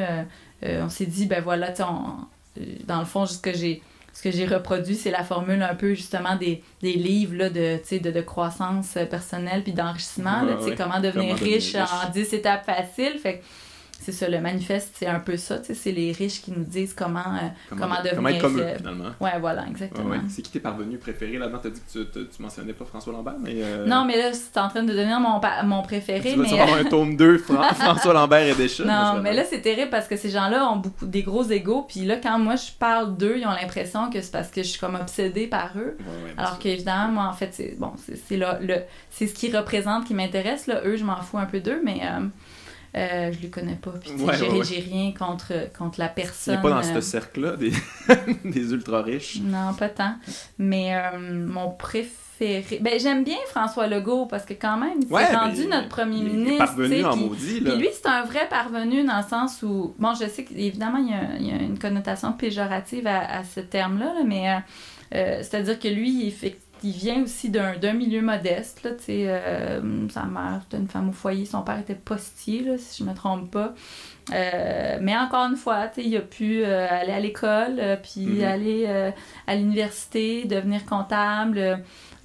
puis bon, rapidement, il s'est retrouvé à être finalement euh, à la barre d'une entreprise, ben, Air Transat, là, pour pas la nommer, puis il a fait de l'argent quand il est parti, puis ben il a vendu toutes ses mais parts. de manière euh, très en rat, Ouais, c'est ça, c'est Il a fait une affaire que... Mais c'est ça qu'on n'en parle pas vraiment, mais euh, la manière que François Legault a quitté, qui a vendu ses parts, il n'en a pas parlé à ses, partenaires, c'est ça? Ouais, c'est ça. Pas quelque chose comme ça. On n'a pas parlé, puis ça, ça, ça, ça, se fait pas en milieu des affaires. Je suis pas au courant, je suis pas dans le milieu des affaires pantoute, mais ça, là, ça se fait pas pantoute. Puis que probablement que François Legault pourrait pas vraiment euh, en tout cas peut-être maintenant vu qu'il est premier ministre là, mais euh, c'est il était un peu rayé du milieu des affaires comme hey, lui tu ne trosses le pas parce qu'il mm-hmm. va te backstabber et partir avec l'argent c'est un peu ça qu'il a fait là, oui, François oui, Legault d'ailleurs euh, hmm. c'est l'idéal comme c'est le parvenu des parvenus si tu veux parvenir c'est tu suis ben cet oui. exemple oui puis d'ailleurs lui il se vante beaucoup d'être millionnaire puis d'avoir fait son argent en, dirigeant une entreprise mais on n'entend pas souvent ses anciens euh, collègues parler de lui disons il en, il en, parle pas défendu en disant comme moi, non, mais t'as le droit. Tu sais, comme, moralement, ça se fait pas, mais j'avais le droit légalement, bon. fait que je l'ai fait. C'est ça. Bon, là, après, c'est ça. Là, c'est justement, moi, c'est, disons que cette partie-là de l'histoire. Euh, euh, pas qu'elle m'intéresse moins, mais je la. non, mais c'est surtout que, tu sais, je veux dire, euh, je pense que Air Transat venait finalement d'avoir des, des, des, fonds publics là, pour euh, ben, se relancer, puis lui a profité de ça finalement un peu pour quitter au bon moment. Ben, c'est-à-dire, oui, ben c'est ça, c'est-à-dire que, encore une fois, c'est ça, c'est qu'Air Transat, comme sais, oui, a, bénéficié à l'époque du euh, régime d'épargne-action, euh, euh, donc qui était, bon, qui, qui, finalement encourageait l'achat d'actions parce que avec un, je pense, un crédit d'impôt du gouvernement, là.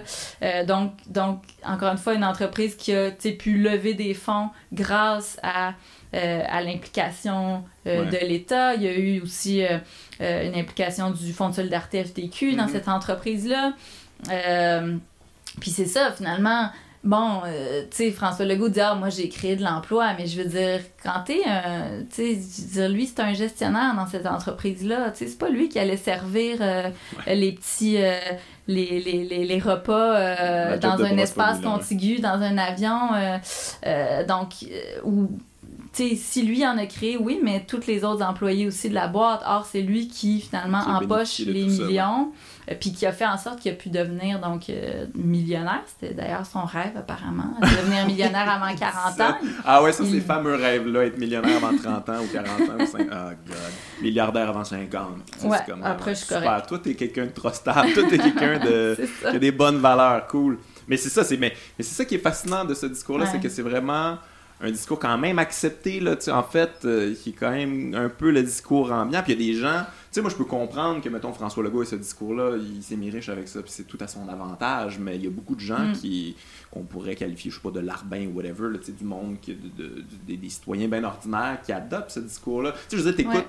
Euh, les radios euh, privées de Québec, c'est ce discours-là, mm-hmm. le, discours des parvenus, mais c'est comme, mais vous êtes-vous au courant que vous faites pas partie de ça, là? Ben, eux, peut-être. Ben, oui, les animateurs. Eux, ils ont des très bons salaires, mais ouais, Il y a une époque où Jeff Fillion faisait comme 600 000 par année. Ça. Là. Je pense encore ben, à, peu près 500 000. Euh, Donc, ils ont le beau jeu de parler au nom du monde ordinaire, mais je veux dire, ils, sont, ils font partie du 1% et même plus. Oui, oui, non, ça c'est certain. Mais ce discours-là a quand même une mais répercussion. Oui, ben oui, ça, ça a une résonance. Moi, je, je suis allée euh, parler du livre justement dans un cégep, puis un jeune qui est venu me voir à la fin de ma présentation pour dire Ah, c'est intéressant ce que vous dites, mais moi, tu sais, je vais devenir riche, puis j'ai l'intention de devenir riche, puis euh, je viens d'un milieu modeste, tu sais, puis je lui disais, mais oui, encore une fois, c'est possible, mais c'est pas probable, d'une part. pas que je veux te décourager, mais c'est que c'est pas possible parce que si tout le monde devient un patron, ben il y a plus il y a plus d'employés à diriger, OK? Puis donc si tu sais euh, si, tout le monde est c'est-à-dire tout le monde ne peut pas être riche comme, euh, comme Bill Gates parce que euh, le système est, est, conçu pour que la richesse s'accumule. Fait que c'est pas que c'est pas que un individu ne pourra pas y arriver, mais c'est que le système est pas fait pour que euh, pour qu'il y ait plein de petits François Lambert.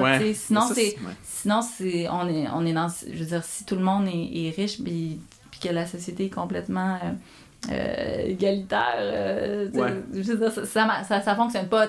Ou un exemple peut-être plus, plus qui, qui, permet de montrer plus facilement l'absurdité, l'incohérence de ce discours-là, c'était Pierre-Yves McSween qui disait idéalement euh, il faudrait être propriétaire d'un immeuble euh, à revenus et vivre de ses loyers, tu sais. tu dis, OK, c'est un beau modèle, mais si tout le monde est propriétaire d'un immeuble à revenus, ils sont où les locataires Non, mais le concept, c'est ça, c'est de soyez un exploitant et non un exploité, c'est oui. un peu ça, tu sais. Ben ouais, c'est ça. Ah, plutôt que de dire, si on, éliminait la couche au-dessus, tu sais? Ouais. Là, tout le monde serait plus égal. Mais non, le but, c'est. Et mettons, on a un pays là, où tout le monde est millionnaire, puis après ça, tous les autres pays travaillent pour ce pays-là. Ça pourrait être. C'est un modèle quand même. Ah, ben c'est ça, c'est peut-être une vision internationaliste, en fait, de la chose.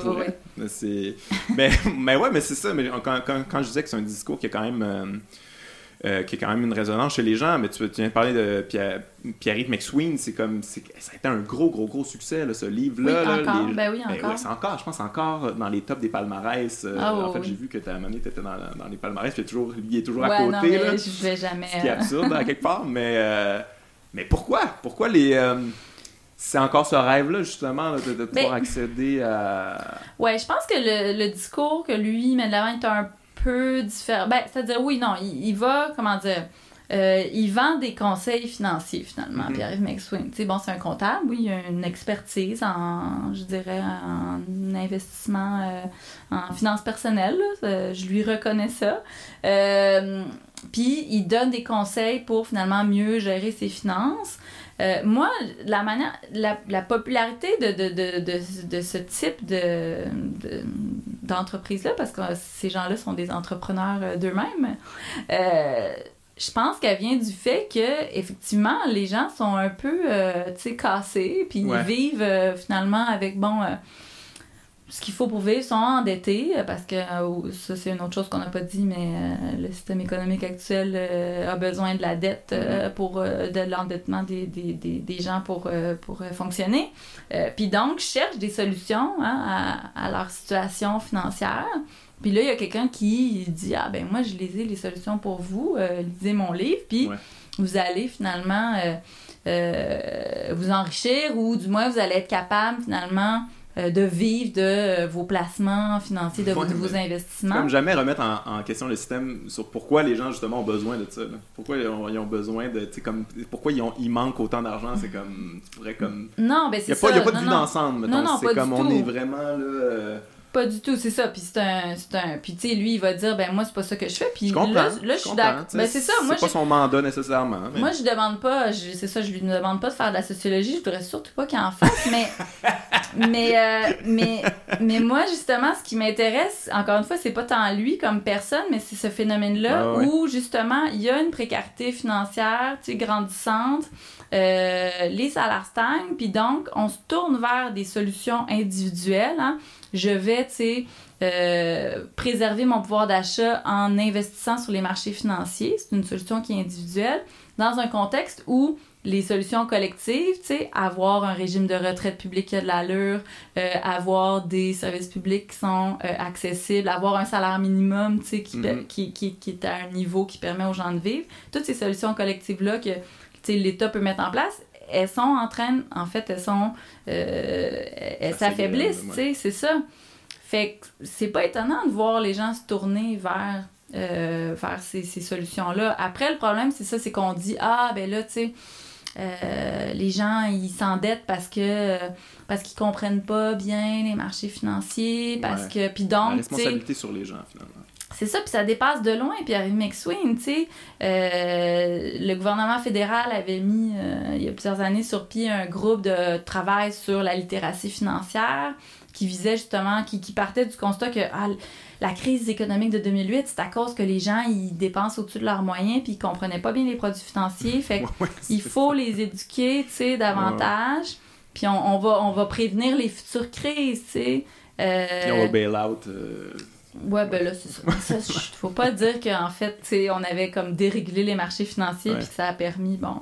Euh, mais mais c'est ça, puis, euh, tu sais, pareil, le gouvernement du Québec est aussi. Euh, euh, adhère aussi à ce discours-là. On avait, bon, il y a quelques années, en 2005, je crois, on a éliminé le cours d'économie au secondaire.